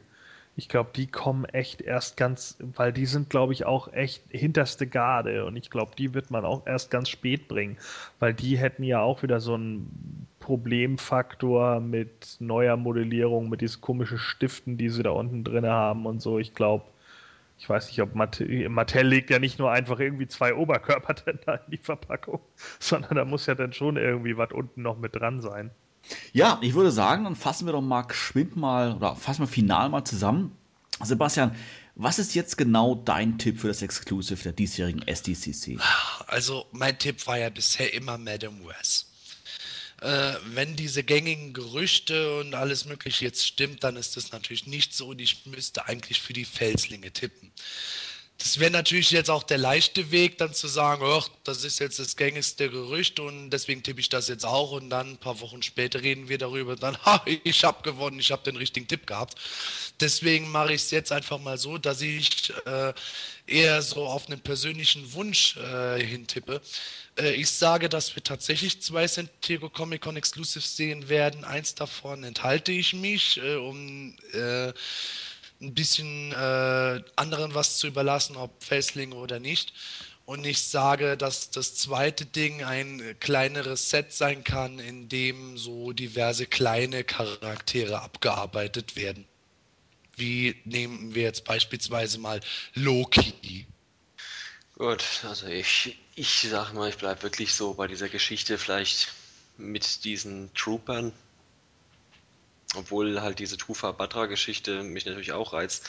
Aber ich denke mal eher, dass es vielleicht wirklich auf so eine, so eine Trooper-Schiene rausläuft. Und dass man dann verschiedene, verschiedene Ansteckdinger hat oder dass man halt aus, aus einem Trooper halt noch den He-Man-Kopf drauf macht, dass man den Filmation-Style hat. Oder halt, äh, ja, kann, oder es werden vielleicht sogar die Hoverbots von, von Skeletor, so ein Tree-Pack mit ein bisschen Schnickschnack dabei.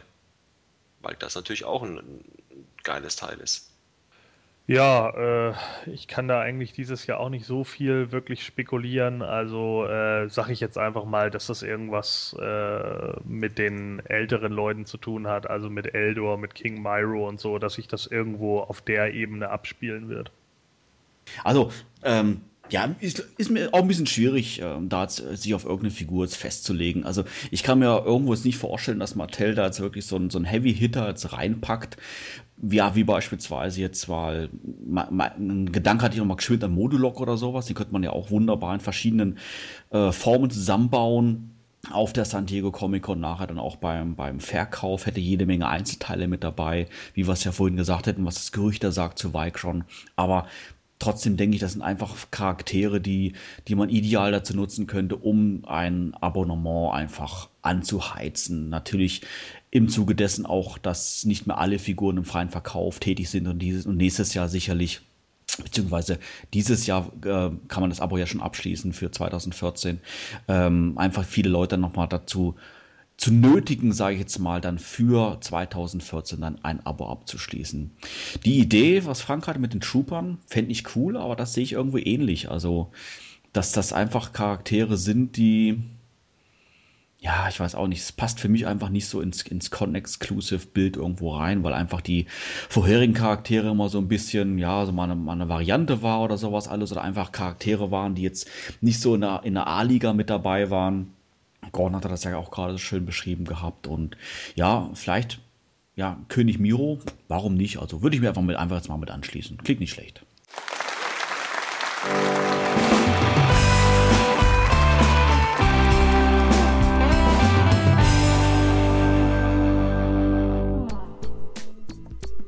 Heute startet Planet Eternia einen Aufruf an euch, die Fans, bezüglich unseres Planet Eternia Lexikons. Das Lexikon war bisher immer frei editierbar und für unsere Gemeinschaftszwecke gestaltbar. Das wird natürlich auch in Zukunft so bleiben. Wir sind jedoch auch weiterhin auf der Suche nach Fotos, da gerade dieser optische Aspekt eine Menge des Lexikons ausmacht. Deshalb hier ein Aufruf an euch als Fans. Wenn ihr eine Digitalkamera besitzt und Fotos von den Sachen aus eurer Sammlung machen könnt, die vielleicht in unserem Lexikon noch fehlen, seien es Figuren, Zubehör, Verpackungen oder von ähnlichem, egal zu welcher Actionfigurenserie in unserer Liste, dann schickt uns diese zu. Wir werden sie dann im Lexikon einfügen. Dank einer neuen Funktion im Lexikon ist es jetzt auch möglich, den Spender des Bildes direkt anzugeben und per Link auf sein Profil und seine Sammlung zu verweisen. Ihr werdet also als Spender vermerkt. Solltet ihr lieber anonym spenden wollen, ist das natürlich auch möglich. Wir hoffen auf viele Zusendungen, damit wir ein noch besseres, umfangreicheres Lexikon gestalten können. Schickt also eure Bilder an die E-Mail-Adresse lexikon at planeteternia.de. Wir werden sie dann umgehend einfügen. Solltet ihr Fragen oder Anregungen haben, könnt ihr diese an dieselbe E-Mail-Adresse senden oder aber an mich als Ansprechpartner unter meinem Profil The Formless One per Private Message oder E-Mail. Wir kümmern uns dann schnellstmöglich um eure Fragen. Vielen Dank schon mal im Voraus an euch für ein noch besseres Lexikon.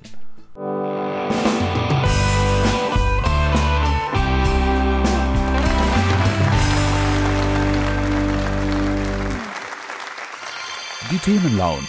Nerds im Detail. Herzlich willkommen zur Themenlaunch. Heute widmen wir uns mal wieder einem Masters-Hörspiel aus dem Hause Europa. Und da wir chronologisch vorgehen, ist heute natürlich Nummer 13 Skeletors Sieg an der Reihe. Und hier ist der Titel schon Programm, oder Gordon?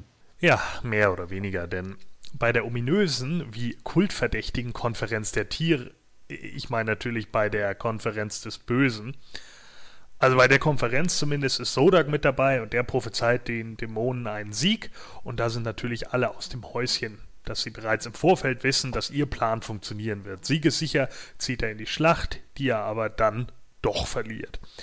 Er gibt nicht auf und zieht in eine weitere Schlacht, die diesmal auf dem Wespenfelsen aus Hörspiel Folge Nummer 12 stattfindet.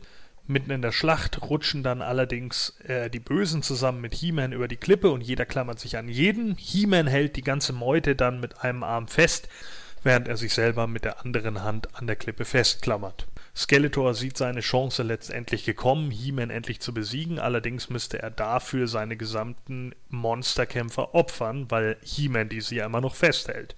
Diese sind damit natürlich überhaupt nicht einverstanden und final lässt sich der Herr des Bösen erweichen und hilft mit, alle wieder auf die Plattform zu ziehen. Enttäuscht über seine Niederlage erklärt Sodak ihm aber, dass er ein Sieger ist, aber nicht der Sieger. Quasi der Sieger über sich selbst, wenn man es so formulieren will. Enttäuscht zieht er von dann und die Helden kehren zurück nach Eternis.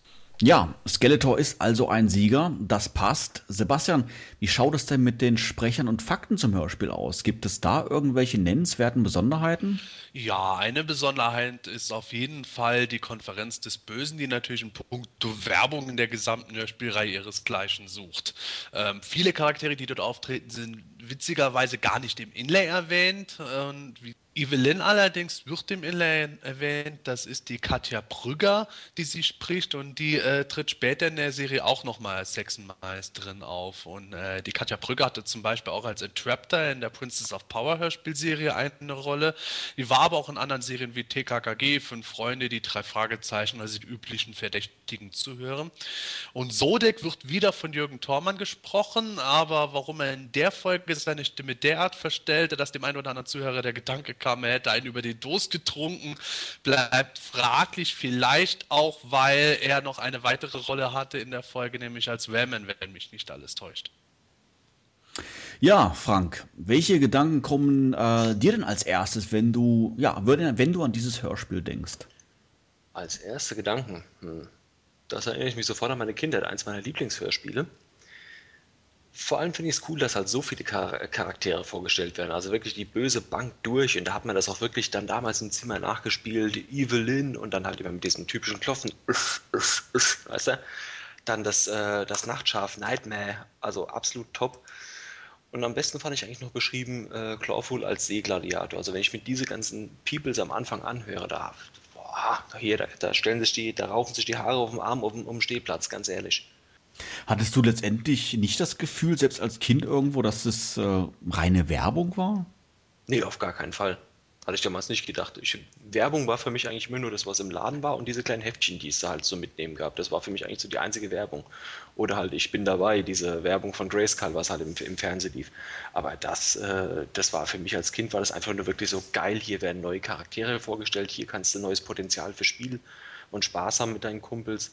Also das habe ich, glaube ich, nie aus der Werbetrommelsicht betrachtet.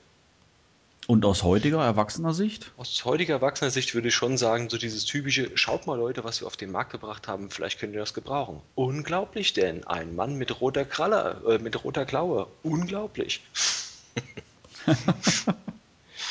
Sebastian, der, der Frank hat es ja gerade schon gesagt, äh, Night Stalker wird ja eingeführt in, der, in die Hörspielserie, allerdings als Nightmare. Was hat es denn damit auf sich? Ja, das war eigentlich der Prototypname für Night Stalker. Also Nightmare ist, glaube ich, sogar in einem der frühen Werbehefte sogar noch erwähnt worden. Und wie gesagt, Mattel hatte ursprünglich vorgehabt, das Pferd Nightmare zu nennen, hat es dann aber Night Stalker umgenannt und scheinbar hat der H.G. Francis da eben noch irgendwelche Vorlagen gehabt, wo es noch äh, mit dem dem alten Namen versehen war.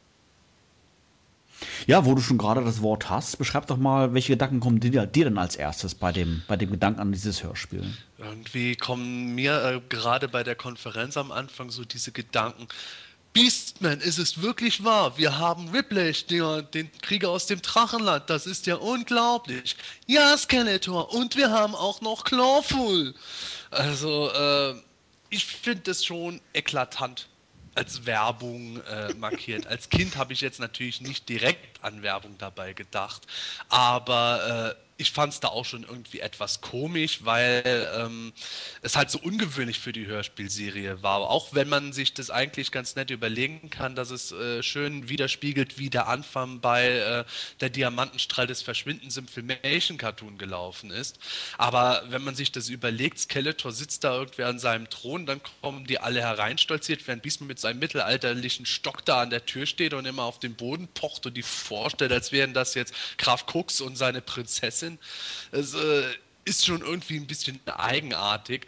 Und wobei aber äh, da tatsächlich dann noch interessante Sachen sind. Also diese Charaktere wie Clawful oder Jitsu, finde ich, werden da recht eindrucksvoll eigentlich dargestellt. Auch weiblich, der Krieger aus dem Drachenland, aus Varania, dem geheimnisvollsten Land Eternias, einem der 3000 geheimnisvollsten Länder Eternias zwar, aber trotzdem, das hat schon eine gewisse unheimliche Atmosphäre gehabt, auch wenn es halt wirklich stark diese Auflistung war, gerade am Ende. Und natürlich unsere alten Kollegen Treeclops und Trap Trapjaw, die kennen wir noch von den letzten Folgen, liebe Kinder. Ist, also ich bin letzten Endes mit dem Ganzen ein bisschen zwiegespalten.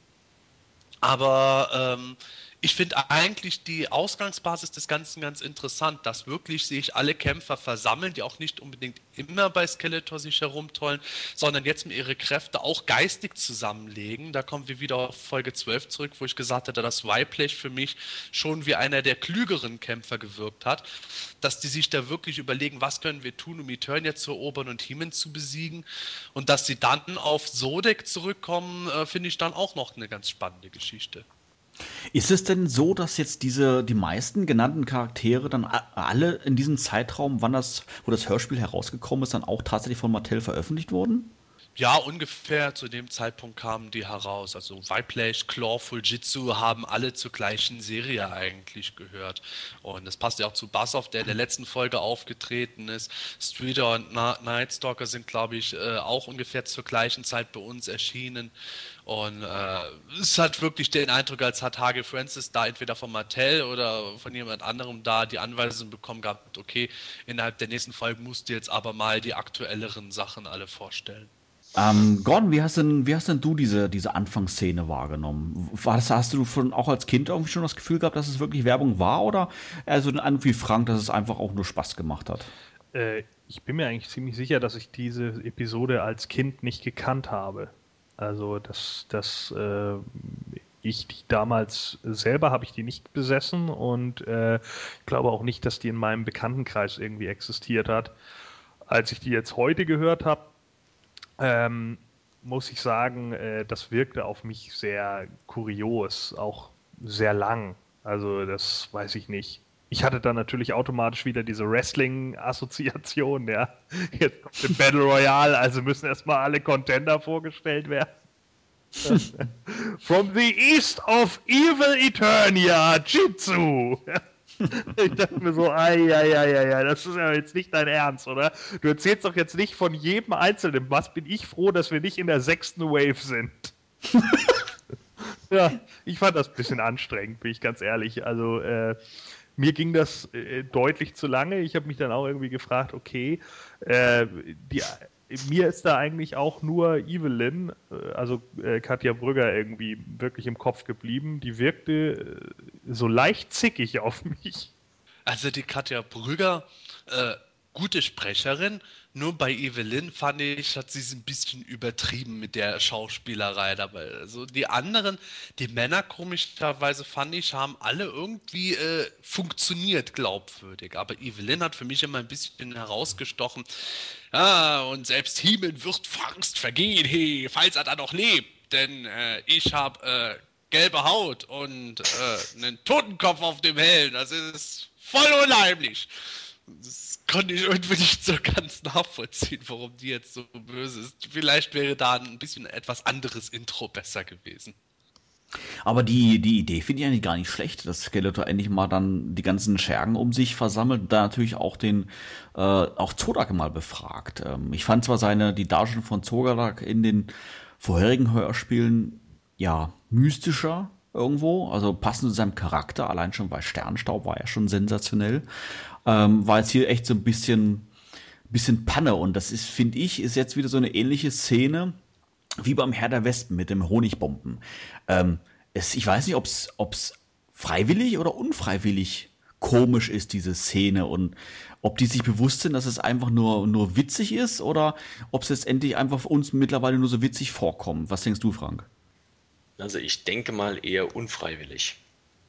Das, das, ich dachte, ich denke mal eher, dass ähm, der Sprecher in diesem Fall irgendwie halt so ein bisschen mystischer klingen wollte aber es kommt halt wirklich durch, durch diese nasale Sprache, kommt das halt wirklich urkomisch rüber.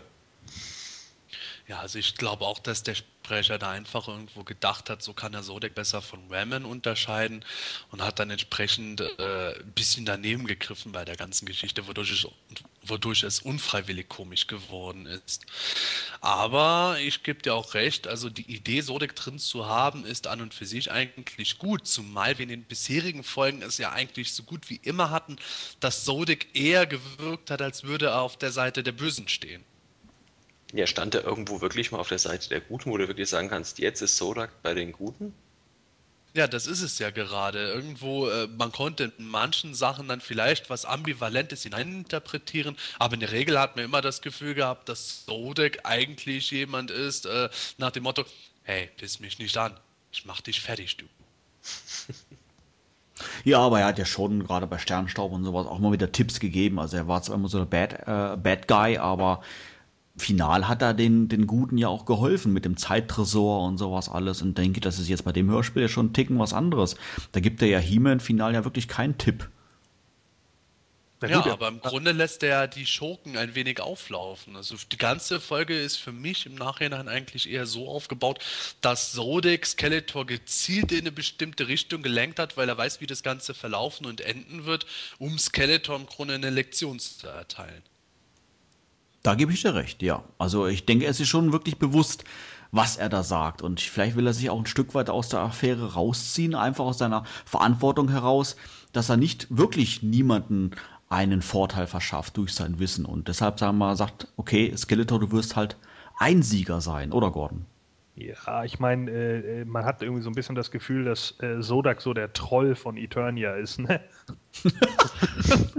Nervt einfach alle die ganze Zeit, nur erzählt immer irgendeinen Scheiß, den keiner hören will. Und am Anfang verlässt man sich drauf und irgendwann merkt man, hey, der verarscht eigentlich nur alle. So kann man das kosmische Gleichgewicht auch oben halten. Der Gabba Gandalf des Moto-Universums. Kommerz Gandalf. Es ist nur irgendwie meiner Meinung nach nicht wirklich gelungen mit Sodek, äh, wie lang das eigentlich braucht, bis er mit der Sprache rausrückt. Das ist natürlich ein bisschen so auf dieses Wahrsagerniveau getrimmt, aber im Grunde könnte man auch genauso gut sagen, Sodek hat äh, verzweifelt überlegt, was, er, was erzähle ich den Idioten jetzt? Oh, verdammt, verdammt. Äh, ich sehe Ereignisse, die, oh, verdammt, mir fällt nichts ein, mir fällt nichts ein. Äh, doch, jetzt. Ah, ja, genau, Skeletor ist ein Sieger. So nach dem Motto ist es irgendwie bisschen, weil sich das einfach so lange dahin zieht. Und mit dieser Stimme zusammen wird es dann natürlich unfreiwillig komisch, wenn man dann diese Texte hört. Äh, ja, ich bin ein wenig erregt, ich muss mich bewegen. Ah, ich sehe Ereignisse. Und du denkst dir wirklich, boah, ey, Astro TV. bin erregt, ich muss mich bewegen. Das muss man sich eigentlich wirklich, also wer hat das denn damals bitte geschrieben? Ja, ich überlege mir halt echt gerade wieder an der Schreibmaschine dann sitzt so, klack, klack, klack, klack, klack. Hm, ich bin erregt. Klack, klack, klack, klack, klack. Ich muss mich bewegen. Alter. Really? Das ist ja. wie bei den Autoren von diesen Groschenromanen, die dann auch sagen, wenn ich jede Woche eine neue Geschichte schreiben muss, kann ich auch nicht immer warten, bis mich die Muse küsst. Da muss ich einfach mal was schreiben, um ein paar Seiten voll zu kriegen. Ich habe ja auch schon mal die Vermutung angestellt bei einer früheren Folge, dass der H.G. Francis vielleicht doch manchmal äh, gewissen Kräutern nicht ganz abgeneigt gewesen ist. Ohne jetzt irgendwo böse sein zu wollen. Wenn es wirklich so wäre, fände ich es genial. Aber Gordon hat da schon einen wahren Punkt. Das so hinzuschreiben und dann noch reflektiert zu haben und gedacht zu haben, ja, das stimmt, ist schon ein bisschen eigenartig. Für Kinder, ne? Ja, genau. Ähm, es gab ja nicht nur, nicht nur diese eine Szene in diesem Hörspiel, was irgendwie herausragend war. Sebastian, du hast, glaube ich, gerade schon ein bisschen vorweggenommen mit Tila und ihrem berühmten Satz, der ja gleich unmittelbar danach kam, oder? Ja, genau. Die folgende Szene spielt dann natürlich wieder im Königspalast, äh, Jubel, Trubel, Heiterkeit und Adam bringt Tila mal wieder dermaßen zur Weißglut, dass sie irgendwann tatsächlich vor Verzweiflung äh, im Grunde aufgibt und dann herausruft, ich ertrage das nicht, ich gehe schwimmen. Was natürlich irgendwo die, ähm, ja, äh, die Charakterisierung von Tila auf die Spitze treibt, die äh, Adam im Grunde verachtet und an ihm verzweifelt, während sie Heeman eigentlich bewundert. Aber ich finde dabei sogar noch besser als das mit Ich gehe schwimmen, die anschließende Begründung, warum Thieler nicht erfährt, dass Adam und Heeman ein und dieselbe Person sind. Weil, laut Man at Arms, das den ganzen Spaß verderben würde. Ja, ja du, genau das gleiche habe ich auch gedacht, wo ich das, wo ich diese Szene gehört habe. Weißt du, so hat das alles ein bisschen anders erklärt, weißt du, mit so Gefahr und es dürfen nur diese drei Personen wissen und so. At Arms bringt es ja echt auf den Punkt. Es macht einfach Spaß. Ja, das ist wie bei Nelson. Haha, verarscht. und das mit seiner eigenen Adoptivtochter. Ja. Hier, Eddie, hier, auf hier, jetzt ver ver verarschen wir sie. Was auf hier, hey, Tida, hier, hier, ich weiß, wer der He-Man ist. Wer ist es dann? Verarscht. oh, herrlich. Ja, okay, wie fandet ihr denn den ersten Angriff auf, ähm, auf die Helden? Skeletor war sich ja nun wirklich sicher, ein Sieger zu sein. Frank, erzähl mal. Ja, der erste Angriff war schon ganz cool. Vor allem, wenn du dieses, dieses Gelatsche hörst vom, vom Battlebones. Dieses da habe ich so gedacht, super, das ist jetzt wie auf Rot, wo dieser, dieser AT-AT antanzt. Na, so, so vom, vom Feeling her war das es. Also die, die Erde bebt, die, die Kämpfer, die Neuen, die stürmen rein, geben alles. Also das war, wo ich das als Kind gehört habe, das war wirklich die Action-Szene überhaupt in den ganzen Hörspielen gewesen. Bis zu diesem Zeitpunkt. Gott, wie empfandst du denn erst diese Szene?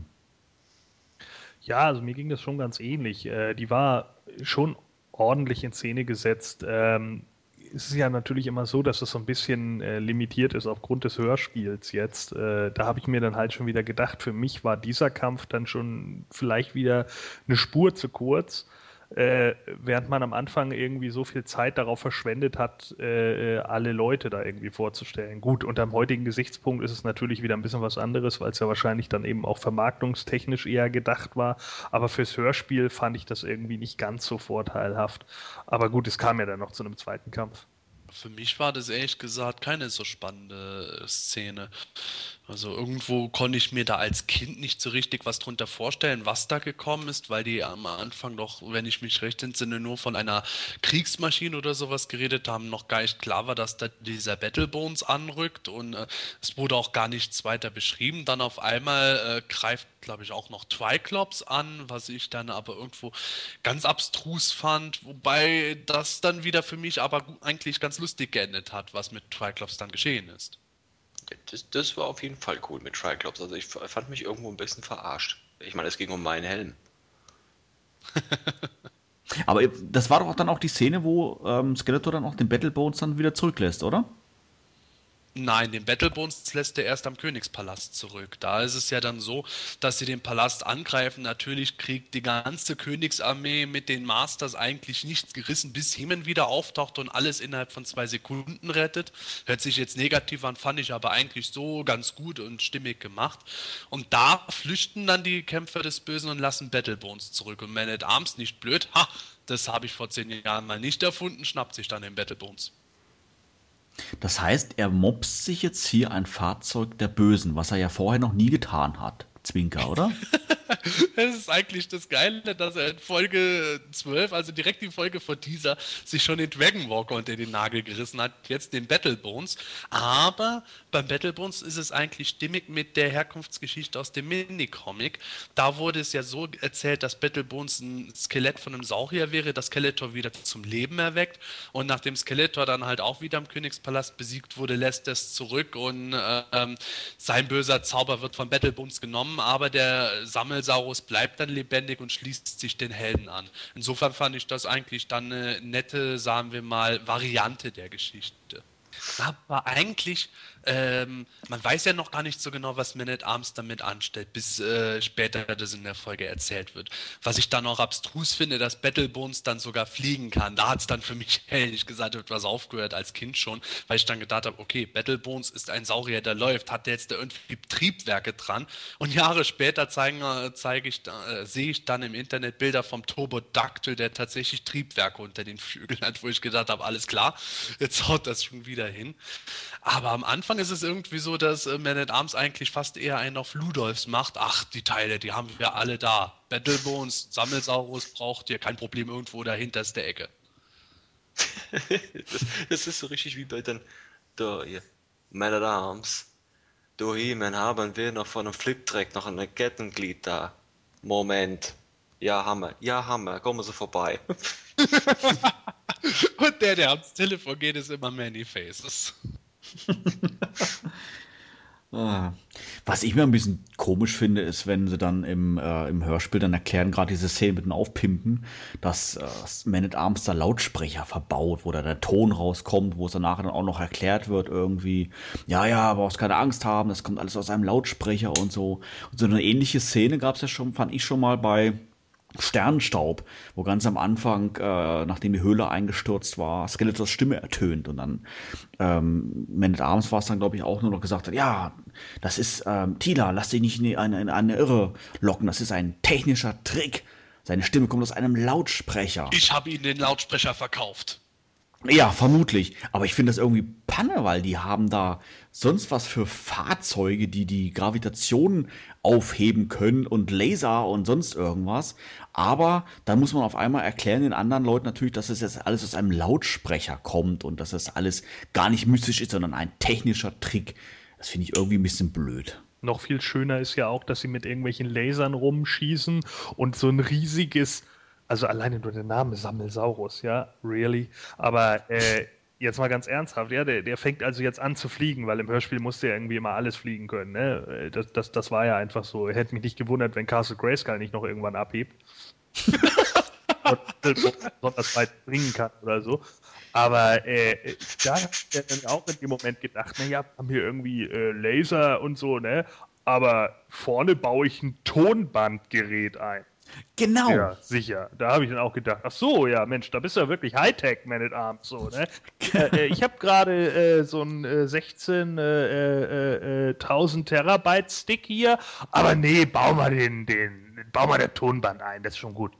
Das ist genau das, was ich, was ich auch mal gedacht habe. Dieses Hightech-Dingen und dann dieses, dieses Nostalgische dann irgendwo. Ich meine, wenn wir uns mal überlegen, ich meine, das, das Ding kommt ja aus den 80er Jahren. Er konnte ja nicht irgendwie sagen, ich baue da mal äh, äh, ein, ein Bluetooth-Empfänger ein. Oh, was ist das wohl? Äh, das ja. nicht, man hätte sich ja irgendwas ausdenken können. Es wäre ja, ja. wäre ja auch möglich gewesen, dass man jetzt einfach irgendwie so tut, bla bla bla. Und dann kann man ja in einem Nebensatz den Kindern erklären, das ist sowas oder sowas. Aber ich meine, vielleicht hat Man at Arms sich ja auch gedacht, ach, ist nur Skeletor, den mache ich auch mit Vintage-Sachen kaputt.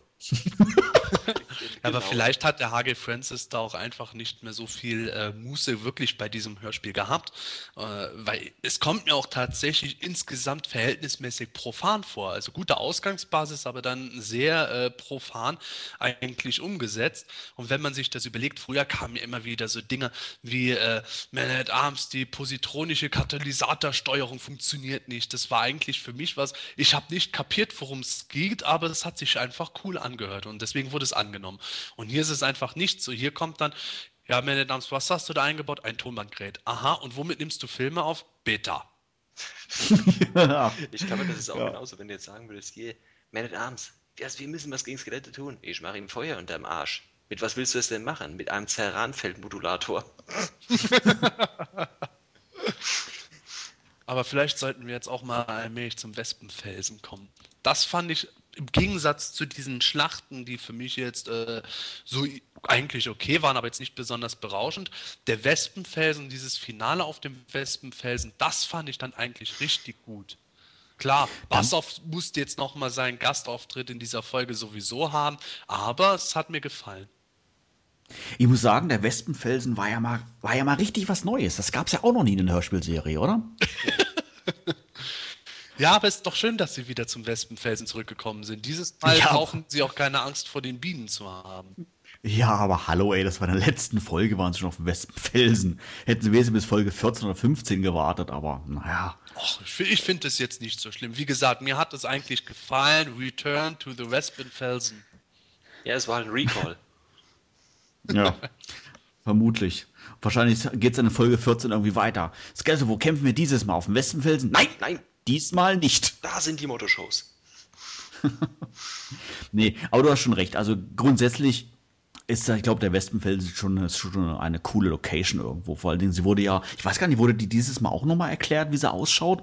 Oder war das äh, von, eigentlich noch, noch klar von Folge 12? Nee, also es wurde eigentlich erst erklärt, als die Bösewichter ja dann beim Kampf alle über die Klippe stürzen. Ah ja, genau. Also so von der Szenerie stellt man sich natürlich schon gigantisch vor, ja, diese, diese 200 Meter Felssäule da irgendwo, wo dann schon, ja, schon weißt, Mensch, okay, wenn ich da über die Klippe stürze, dann wird's tief, also dann falle ich tief und ähm, Bist Beastman. Ja, so sowas, genau. Und das hat für mich schon irgendwo schon von sich aus schon ein bisschen Spannung erzeugt. Und ähm, ich muss sagen, der, der, der finale Kampf hat mir dann auch ganz gut gefallen. Natürlich dann auch, wir wissen natürlich, wie es dann letztendlich geendet ist, dass ähm, nahezu alle dann über diese, über diese Klippe stürzen. Und ähm, ja, He-Man ist derjenige, der alle festhält. Ich glaube auch derjenige, der als einziger über die Kraft verfügt, alle festzuhalten. Und Skeletor, der Badass, denkt dann echt sogar drüber nach, ihn ja, ich will nicht sagen, die Hand abzuschlagen, aber zumindest ihn dann runterzuschucken und egal, ob seine Leute dabei draufgehen oder nicht. Das finde ich eigentlich sehr realistisch. Ich fand es wirklich äh, interessant gemacht, dass wirklich auch äh, kurioserweise ja Bassoff, was äh, meiner Meinung nach besser von Sordek gekommen wäre, aber Bassoff hat es gut gemacht, dass er Skeletor eigentlich erstmal erklärt, hier, Junge, denk mal drüber nach. Äh, klar hast du deinen Hemen besiegt, aber eigentlich stehst du alleine da, was dann auch zugleich impliziert, dass Skeletor dann äh, zum einen gegen die anderen Helden alleine dasteht und vielleicht auch da gar keine Chance mehr hat und zum anderen dann im Grunde Eternia allein regiert, was ja äh, bei Skeletors Charakter in den Hörspielen zumindest mittlerweile eigentlich nicht mehr so gegeben ist, dass er dieser absolut äh, unnachgiebige, superbösartige ist, sondern der halt auch durchaus die Gesellschaft seiner Handlanger genießen kann.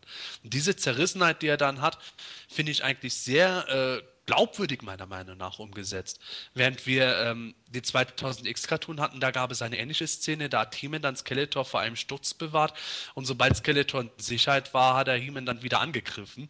Das äh, hätte ich mir tatsächlich auch noch vorstellen können, dass in dem Hörspiel das so gekommen wäre, endlich sind alle oben und äh, Skeletor stößt He-Man dann rüber und He-Man wird dann gerade noch aufgefangen, Skeletor flüchtet mit den anderen.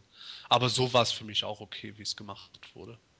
Ja, aber angreifen wollte er ja danach nochmal. Ja, aber er hat ja nicht selber angegriffen, sondern im Grunde zu den anderen gesagt, so, jetzt sind wir wieder da und jetzt los geht's. Und die anderen haben nicht mehr mitgespielt. Aber er hat nicht mit dem Lautsprecher gerechnet. Das war der fatale Fehler. nee, das stimmt schon, was du sagst. Also war eigentlich schon eine sehr stimmungsvolle ähm, Szenerie und ja, ich weiß auch nicht, also zeigt er letztendlich wirklich, dass Skeletor alleine vielleicht gar nicht so viel ausrichten kann, wie er, wie er vielleicht denkt. Er will ja irgendwie zwar immer der alleinige Herrscher sein, aber ich denke, ihm ist dann wirklich bewusst geworden, dass er, wenn er alle seine Kämpfer da verliert, ich weiß gar nicht, ich meine, alle waren es ja gar nicht, wurden ja viel mehr vorgestellt eigentlich am Anfang des Hörspiels. Aber, ja, ne, die sind äh, abgestürzt. Ja, vermutlich. Deswegen kamen die auch nicht mehr vor. Stimmt. Die größte Streitmacht, wie viel nehmen wir mit? Nur drei, das reicht. nee, aber was ich sagen wollte, ist, dass ähm, Skeletor da vielleicht ihm wirklich bewusst wurde, dass er ähm, alleine eigentlich gar nicht so viel ausrichten kann, wie er gerne ausrichten würde. Und somit angewiesen ist eigentlich auf die ganzen, auf seine ganzen Handlanger. Ja, das fand ich eigentlich wirklich gelungen, diese ganze Prämisse mit Skeletor siegt, wo Sodek dann da steht, ja, du wirst ein Sieger sein, der Sieger über dich selbst, weil das ja dann auch zeigt, dass eigentlich äh, Skeletor sich selbst zuwidergehandelt hat. Normalerweise hätte Skeletor ohne zu zögern einfach he die Finger abgeschlagen oder auf die Pfoten getreten, dass er abstürzt, äh, komme was wolle, was mit Skeletors Kämpfern geschieht und hat sich dann halt quasi ins Gewissen reden lassen, dieses eine Mal beigegeben, auch wenn er danach dann wieder angreift. Fand ich ganz toll. Und dass dann aber Battlebones angeflogen kommt mit dem Lautsprecher, hat für mich echt gesagt das Ganze wieder versaut. Ja, das war Panne. Also das habe ich auch nicht wirklich abgekauft. Da seht, das sehe ich so wie du. Also allein, wie gesagt, du hast es glaube ich vorhin erwähnt gehabt, alleine, dass er fliegt, ist schon Panne und das mit dem Lautsprecher ich ja schon gesagt gehabt, finde ich auch Panne. Das, ähm, ja, ich weiß nicht, die Szenerie hat irgendwie zum Nachdenken angeregt, fand ich. Dass man irgendwo gemerkt hat, Mensch, okay, Skeletor denkt da wirklich mal drüber nach. Und es war irgendwo ja eine Message irgendwo mit dabei. Und ähm, dann kommt, ja, du hast recht, Battlebones. Und das war echt echt ein bisschen dämlich. Ja, Gordon. Äh, was sagst du eigentlich generell zu dieser, zu dieser Wespenfelsen-Szene? Ist das äh, die Reaktion von Skeletor so, wie du so vom Herrn des Bösen erwartest? Naja, also ich fand es ein bisschen problematisch. Äh, also erstmal, äh, er war ja tatsächlich drauf und dran, so He-Man jetzt irgendwie die Hand abzuschlagen. Ähm, er ist nicht mit allen Leuten dahin, überlegt sich dann aber, oh ja, ich kann ihm jetzt nicht die Hand abschlagen, weil wenn er dann da ja irgendwie runterfällt, dann sind ja auch drei von meinen anderen Leuten tot. Ja, na und? Du hast doch Michael Buffer-like ganz am Anfang irgendwie mindestens 20 Leute vorgestellt, Mann. Scheiß doch drauf, ja? Du bist ein größter Erzfeind seit 14 Folgen endlich los. Sieh zu, du Affe. Das wäre Hordak natürlich nicht passiert. Und Geldor natürlich schon gar nicht. Aber gut, Skeletor muss natürlich danach denken und dafür kriegt er dann wieder auf die Ommel. Was mich danach aber noch wesentlich mehr gestört hat, war, ich habe nicht gesagt, du wirst der Sieger sein, du wirst ein Sieger sein. Der Sieger über dich selbst. Ich glaube, in dem Moment hätte ich als Skeletor einfach nur noch meinen Widderstab genommen. Ja, also direkt in Sodaks Gesicht. Tut mir leid. Also wenn dann noch so ein Kasperkopf neben mir steht, nachdem ich irgendwie weiß, okay, ich habe jetzt gerade irgendwie mal wieder versagt und habe eigentlich wieder auf die Ommel bekommen, steht der Troll noch neben mir. er hat mir vorher immer einen vom Schaf erzählt und jetzt auf einmal kommt dann so ein Spruch dazu. Äh, tut mir leid, also ich verstehe bis heute nicht, warum er Sodak nicht einfach direkt umgebracht hat. Ja, also ich, ich, muss, ich muss sagen, ich habe das gar nicht so äh, aufgefasst, wie du das jetzt gerade beschreibst. Ähm, ich will mir nicht, ich will nicht sagen, dass ich als Kind schon sofort begriffen habe, äh, dass er gesagt hat, du wirst ein Sieger sein, anstelle von du wirst der Sieger sein. Aber äh, für mich war das irgendwo schon schlüssig. Und ähm, ich finde das auch jetzt als Erwachsener irgendwie gar nicht so dramatisch, weil letztendlich hat Zodak ja immer die Wahrheit gesagt. Also er hat ja wirklich nie behauptet, dass er der Sieger sein wird. Skeletor, die Pappnase, hat man wie immer nicht zugehört, genauso wie beim, beim einer der letzten Hörspiele mit dem Geheimnis der Mystic Mountains mit äh, du wirst beinahe unbesiegbar sein. Ja, ja, das beinahe höre ich nicht, ich werde unbesiegbar sein. Und was war? Ja, scheiße war es. Und genau das gleiche wieder hier. Und ähm, er hört das einfach, was er hören will. Und das ist genau sein, sein Problem. Und natürlich wäre ich an Skeletors Stelle jetzt auch stinksauer, aber ehrlich gesagt dann eigentlich über mich selber, weil ich ja nicht zugehört ja, habe. Ja, aber darüber würde doch ein, ein Herr des Bösen niemals sinnieren.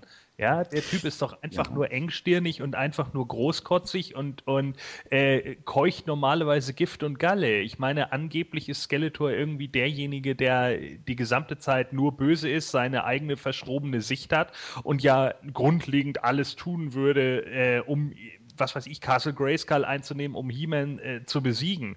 Und äh, dann kommt dann wieder, nee, nee, ich habe gesagt, ein, das war ein unbestimmter Artikel, Skeletor. Du wirst ein Sieger sein, nicht der Sieger. Oh ja, Entschuldigung für die Spitzfindigkeit, Zodek. Komm kurz mal her. ja, ich verstehe, was du meinst. Das stimmt natürlich schon. Ähm, aber wenn er wirklich so ein, so ein Badass wäre, hätte er He-Man die Hand abgeschlagen. Fertig. Genau. Das ist es. Na gut, da sind wir natürlich wieder beim Thema Kinderhörspiele. Wobei ich Gordon absolut recht gebe. Wenn man es jetzt glaubwürdig machen würde, dann hat Gordon absolut recht. Mir hat nur das Ganze tatsächlich gefallen mit diesem, äh, mit dieser Verarsche von Skeletor eigentlich. Du wirst Einziger sein, hatte ich gesagt. Vielleicht kam Skeletors Rache auch erst nach dem Hörspiel, weil äh, das ist ja die Ironie dabei. So der kommt danach in den Hörspielen nie mehr vor. Wo ist er geblieben? Aha. Aha. Hast du gehört, Gordon? Ja, wäre die logische Konsequenz, ne? Ja. ja. Äh, keine so, der kriegt da keine Arme, keine Beine mehr, wimmert vor sich hin, Skeletor steht über ihm, dem blutigen Schwert und dann, du wirst der Verlierer sein, Sodek. Denk darüber nach, bevor du mich wieder verletzt.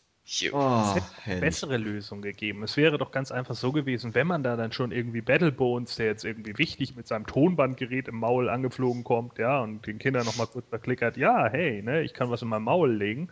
So, dass er dann angesprungen kommt irgendwie und Skeletor will gerade zuhauen und dann, ah, Battlebones! Das wäre doch besser gewesen, ja? Oh, so, der, der ist jetzt gerade direkt auf mir gelandet. so, genau alles besser gewesen als, als wieder diese Sache. Also ich weiß nicht, äh, für mich ist das dann teilweise irgendwie so, in diesem Hörspiel habe ich irgendwie so das Gefühl, dass Skeletor dann manchmal so ein bisschen zu so einem Weichei verkommt. Ja, wo er sich dann auch, wo sie zum ersten Mal vom Kampf dann äh, zurückkommen, hockt dann auch, äh, ja, beruhigt euch doch erstmal. Äh, so, in den anderen Sachen, da haut er einfach auf den Tisch und sagt, Klappe jetzt. Ja, wir haben vielleicht ein paar auf die Ommel bekommen, da und wir gehen noch mal los. Und muss nicht erstmal, ähm, ja, äh, äh, Sodak, erzähl doch noch mal was. Ja, hallo Freunde, da bin ich wieder. Ich erzähle euch noch mal einen. So. Ja, das ist, das ist aber auch der Punkt, das ist so die, genau diese Commercial-Szene, weißt du, diese, da müsste so dieser Nebel aufgehen und dieser Kopf von Battlebones schießt auf Skeletor zu und da kommt dieses typische aus dem amerikanischen nicht mehr, hey man, he man, sondern Battlebones, Battlebones, boom, boom, boom. Das wäre so, so, so, das wäre so richtig die Commercial für Battlebones gewesen. Battlebones, the collector saw, also can fly. Uh, figures all sold separately. Ja. Ja, ja, wenn ich jetzt so drüber nachdenke, was Gordon sagt, er hat wirklich recht. Eigentlich ist hier schon eine starke Verharmlosung von Skeletor im Gang, wo man sagt, äh, zum Beispiel Folge 9 oder Folge 5, Skeletor hätte hundertprozentig damals noch äh, wirklich zugeschlagen, wäre dann vom Battlebones vielleicht abgehalten worden, selbst in die Tiefe gestürzt. He-Man hätte die anderen Schurken mit sich wieder hochgezogen, die wären geflüchtet. Und am Ende der Folge im Epilog wäre dann gekommen, ja, Skeletor hat irgendwie unter dem Wespenfelsen überlebt, weil er äh, auf Clawful gekracht ist, der am Fuß des Felsens gewartet hat und geguckt hat, was da passiert oder sowas. Da hat Gordon durchaus recht. Ja, äh, wie würdet ihr denn final das Hörspiel nach Schulnoten bewerten? Was hat euch besonders gut bzw. weniger gut gefallen? Frank, fang du mal an. Also ich muss gleich sagen, Schulnotenprinzip würde ich dem Ding, tja, ich würde sagen eine 2, weil halt wirklich sehr viele Charaktere vorgestellt werden und wie vorhin schon erwähnt, dass man das halt prima in, in, als Kind einbauen konnte in irgendwelche Spiele mit seinen Kumpels, man mit den Figuren wieder draußen irgendwo unterwegs war. Äh, Es waren natürlich auch sehr witzige Parts dabei, auch wieder einschlägige, äh, einschlagende Parts dabei, sowas wie Ich gehe schwimmen oder Mein Gehör.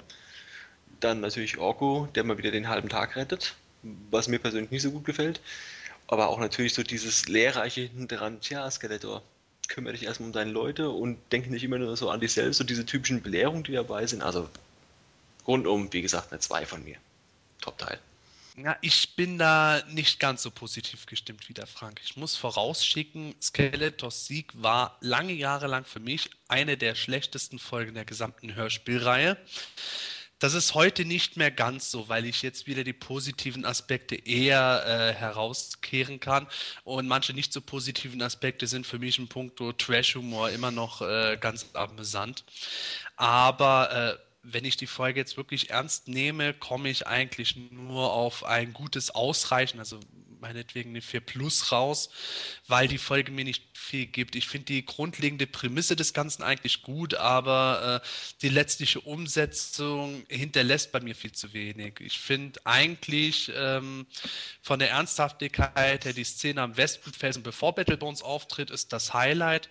Ansonsten natürlich äh, humoristisch gesehen, manche Dialoge sind Highlights, aber im Großen und Ganzen ist die Folge für mich verhältnismäßig vergessenswürdig und ja, ich werde damit wahrscheinlich nie so richtig warm. Ja, also ich muss sagen, mir gefällt die Folge eigentlich ganz gut. Ähm, natürlich hat sie wie alle anderen Folgen auch äh, ein paar Schwächen und auch einige gute Stellen, aber in Summe ähm, würde ich, der, ich der Folge, glaube ich, schon auch so eine 2 bis 3 geben. Sie macht einfach Spaß, sich irgendwo anzuhören und ich kann mich erinnern, als, als Kind hat, das, hat dieser Titel alleine schon Skeletors Sieg schon ähm, ja eine gewisse Neugierde in mir einfach geweckt, weil man natürlich schon wusste, die vergangenen zwölf Folgen hat Skeletor immer wieder mal probiert, ähm, Herrscher über Eternia zu werden. Das hat nie geklappt. Und jetzt kommt eine Hörspielfolge raus, wo es, wo es schon so heißt, Skeletors Sieg.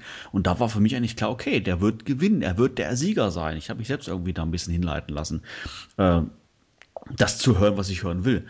Ähm, von daher ähm, habe ich, die, hab ich die Folge eigentlich in, in guter Erinnerung. Und ähm, abgesehen von diesen ein, zwei Pannen, die wir ja schon angesprochen hatten, wie beispielsweise mit diesem Tonbandgerät und, und sowas alles beim Battle Bones, das, ja, das ist halt einfach, einfach lustig. Aber wie gesagt, solche Schwachstellen gab es in anderen Hörspielen auch, wie mit dem Höllenhund die Augen verbinden und was der Henker, was es da noch alles war. Ähm, sehe ich drüber hinweg. Vom Gefühl her macht die Folge mir, mir Spaß, sie anzuhören. Von daher gebe ich eine 2 bis 3. ein bis zwei Schwachstellen, okay? Also bei mir sind das halt mehr so neun bis zehn Schwachstellen. Ähm, ich habe halt den Nostalgiefaktor bei dieser Folge nicht, äh, kann demzufolge daraus auch nicht schöpfen. Äh, mir ging einfach zu viel bei dieser Folge ab. Also äh, da bei Beginn schon, ne, dass das äh, Zodak am Anfang seinen Arousal-Moment hat. Das ist schon so ein riesiges Stone, dieses ewig lange äh, sich dahinziehen. Äh, ich habe mehrfach schon im Hörspiel dann immer zwischendurch gedacht, ey, das ist doch jetzt nicht euer Ernst. Also das habt ihr nicht so geschrieben. Nebensätze, die irgendwie kurios drangehangen werden bei Evelyn, äh, dann diese, diese, dieser komische Dialog zwischen Adam und Tila, den ich zwar brüllend komisch fand, aber wo ich mir auch nur dachte, was, was, was soll das denn jetzt, ja? Äh, Tonbandgeräte in einem Sammelsaurus, äh, diese gesamten, was sich natürlich durch das Hörspiel zieht, die, die deutsch ausgesprochenen Namen, aber die, die Szene an sich um Skeletor, dass er da einfach nicht brachial genug ist, Sodek, der die ganze Zeit so spricht, als wenn er irgendwie eine Klammer auf der Nase hat. Das sind mir einfach zu viele Sachen in diesem Fall. Also das, das Hörspiel, muss ich ganz ehrlich sagen, gefiel mir einfach nicht. Und ich bin da auch knallhart und würde eher sagen, und zu einer 4 Minus tendieren, weil mir da einfach zu viele Sachen zu unstimmig sind und in dem Falle auch nicht gefallen. Vollkommen egal, ob da jetzt einige Sprecherleistungen ganz okay und passabel waren. Das waren sie in anderen Hörspielen einfach auch. Und ich denke, in diversen Hörspielen waren die Skripte und auch die Sprecherleistungen definitiv besser.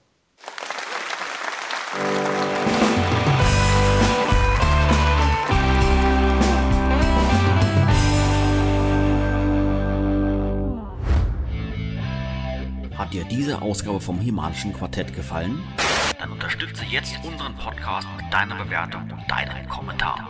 Nachdem du in iTunes das Himanische Quartett aufgerufen hast, kannst du uns über die angedruckte Sternchenleiste deine Bewertung zukommen lassen und den Podcast direkt im Anschluss auch kommentieren. Jedes positive Feedback hilft dem Quartett, seine Position in iTunes zu verbessern, um noch mehr Fans und interessierte Zuhörer zu erreichen. Vielen Dank für deine Unterstützung. You have the power.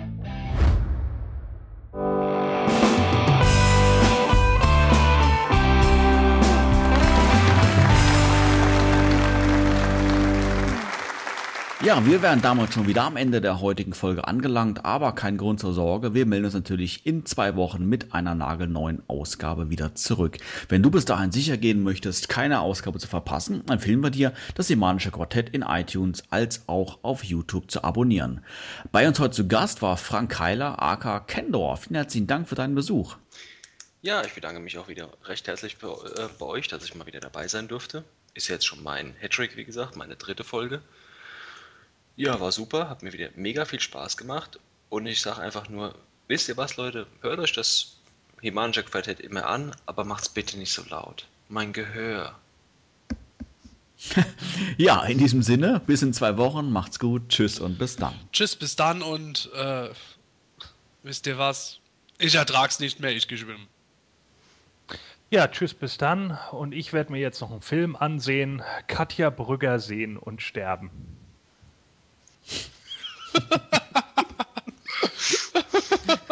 Die Idee was ein Scheiß. Großartig. Jedenfalls podcaste ich nackig. Ihr könnt mich mal. Wie lange hast Ja. du gerülpst? Ach, ich brauche erst noch die zweite Packung. Er ist perplex. Ja. Das steht nicht, die Antwort steht nicht im Skript. Der Junge hat den Kopf vom Opa und dann siehst du den mit so einem Totenschädel. Opa hat heute Geburtstag. Aber am schönsten finde ich immer noch den Namen Chlorvoll. Äh, Chlorvoll. Erinnert mich immer irgendwie an meine Arbeit auf dem Flughafen. Sanitärtechnik Chlorvoll. Karate, der Bruce Lee von Nenebria, hat einem Hortler in den Arsch getreten. Punkt. Ja. Ist doch ganz geil eigentlich. Dann kann Plandor immer auf Eternia sagen, hey Ladies, ich habe auswechselbare Eier. Unglaublich, aber wahr. Ähm, sag mal, Sebastian, ich habe kürzlich eine vorläufige Gästes, Gäste, Gäste, Gäste. Okay. Entschuldigung, Sebastian? ich muss nur gerade off-Panel rülpsen.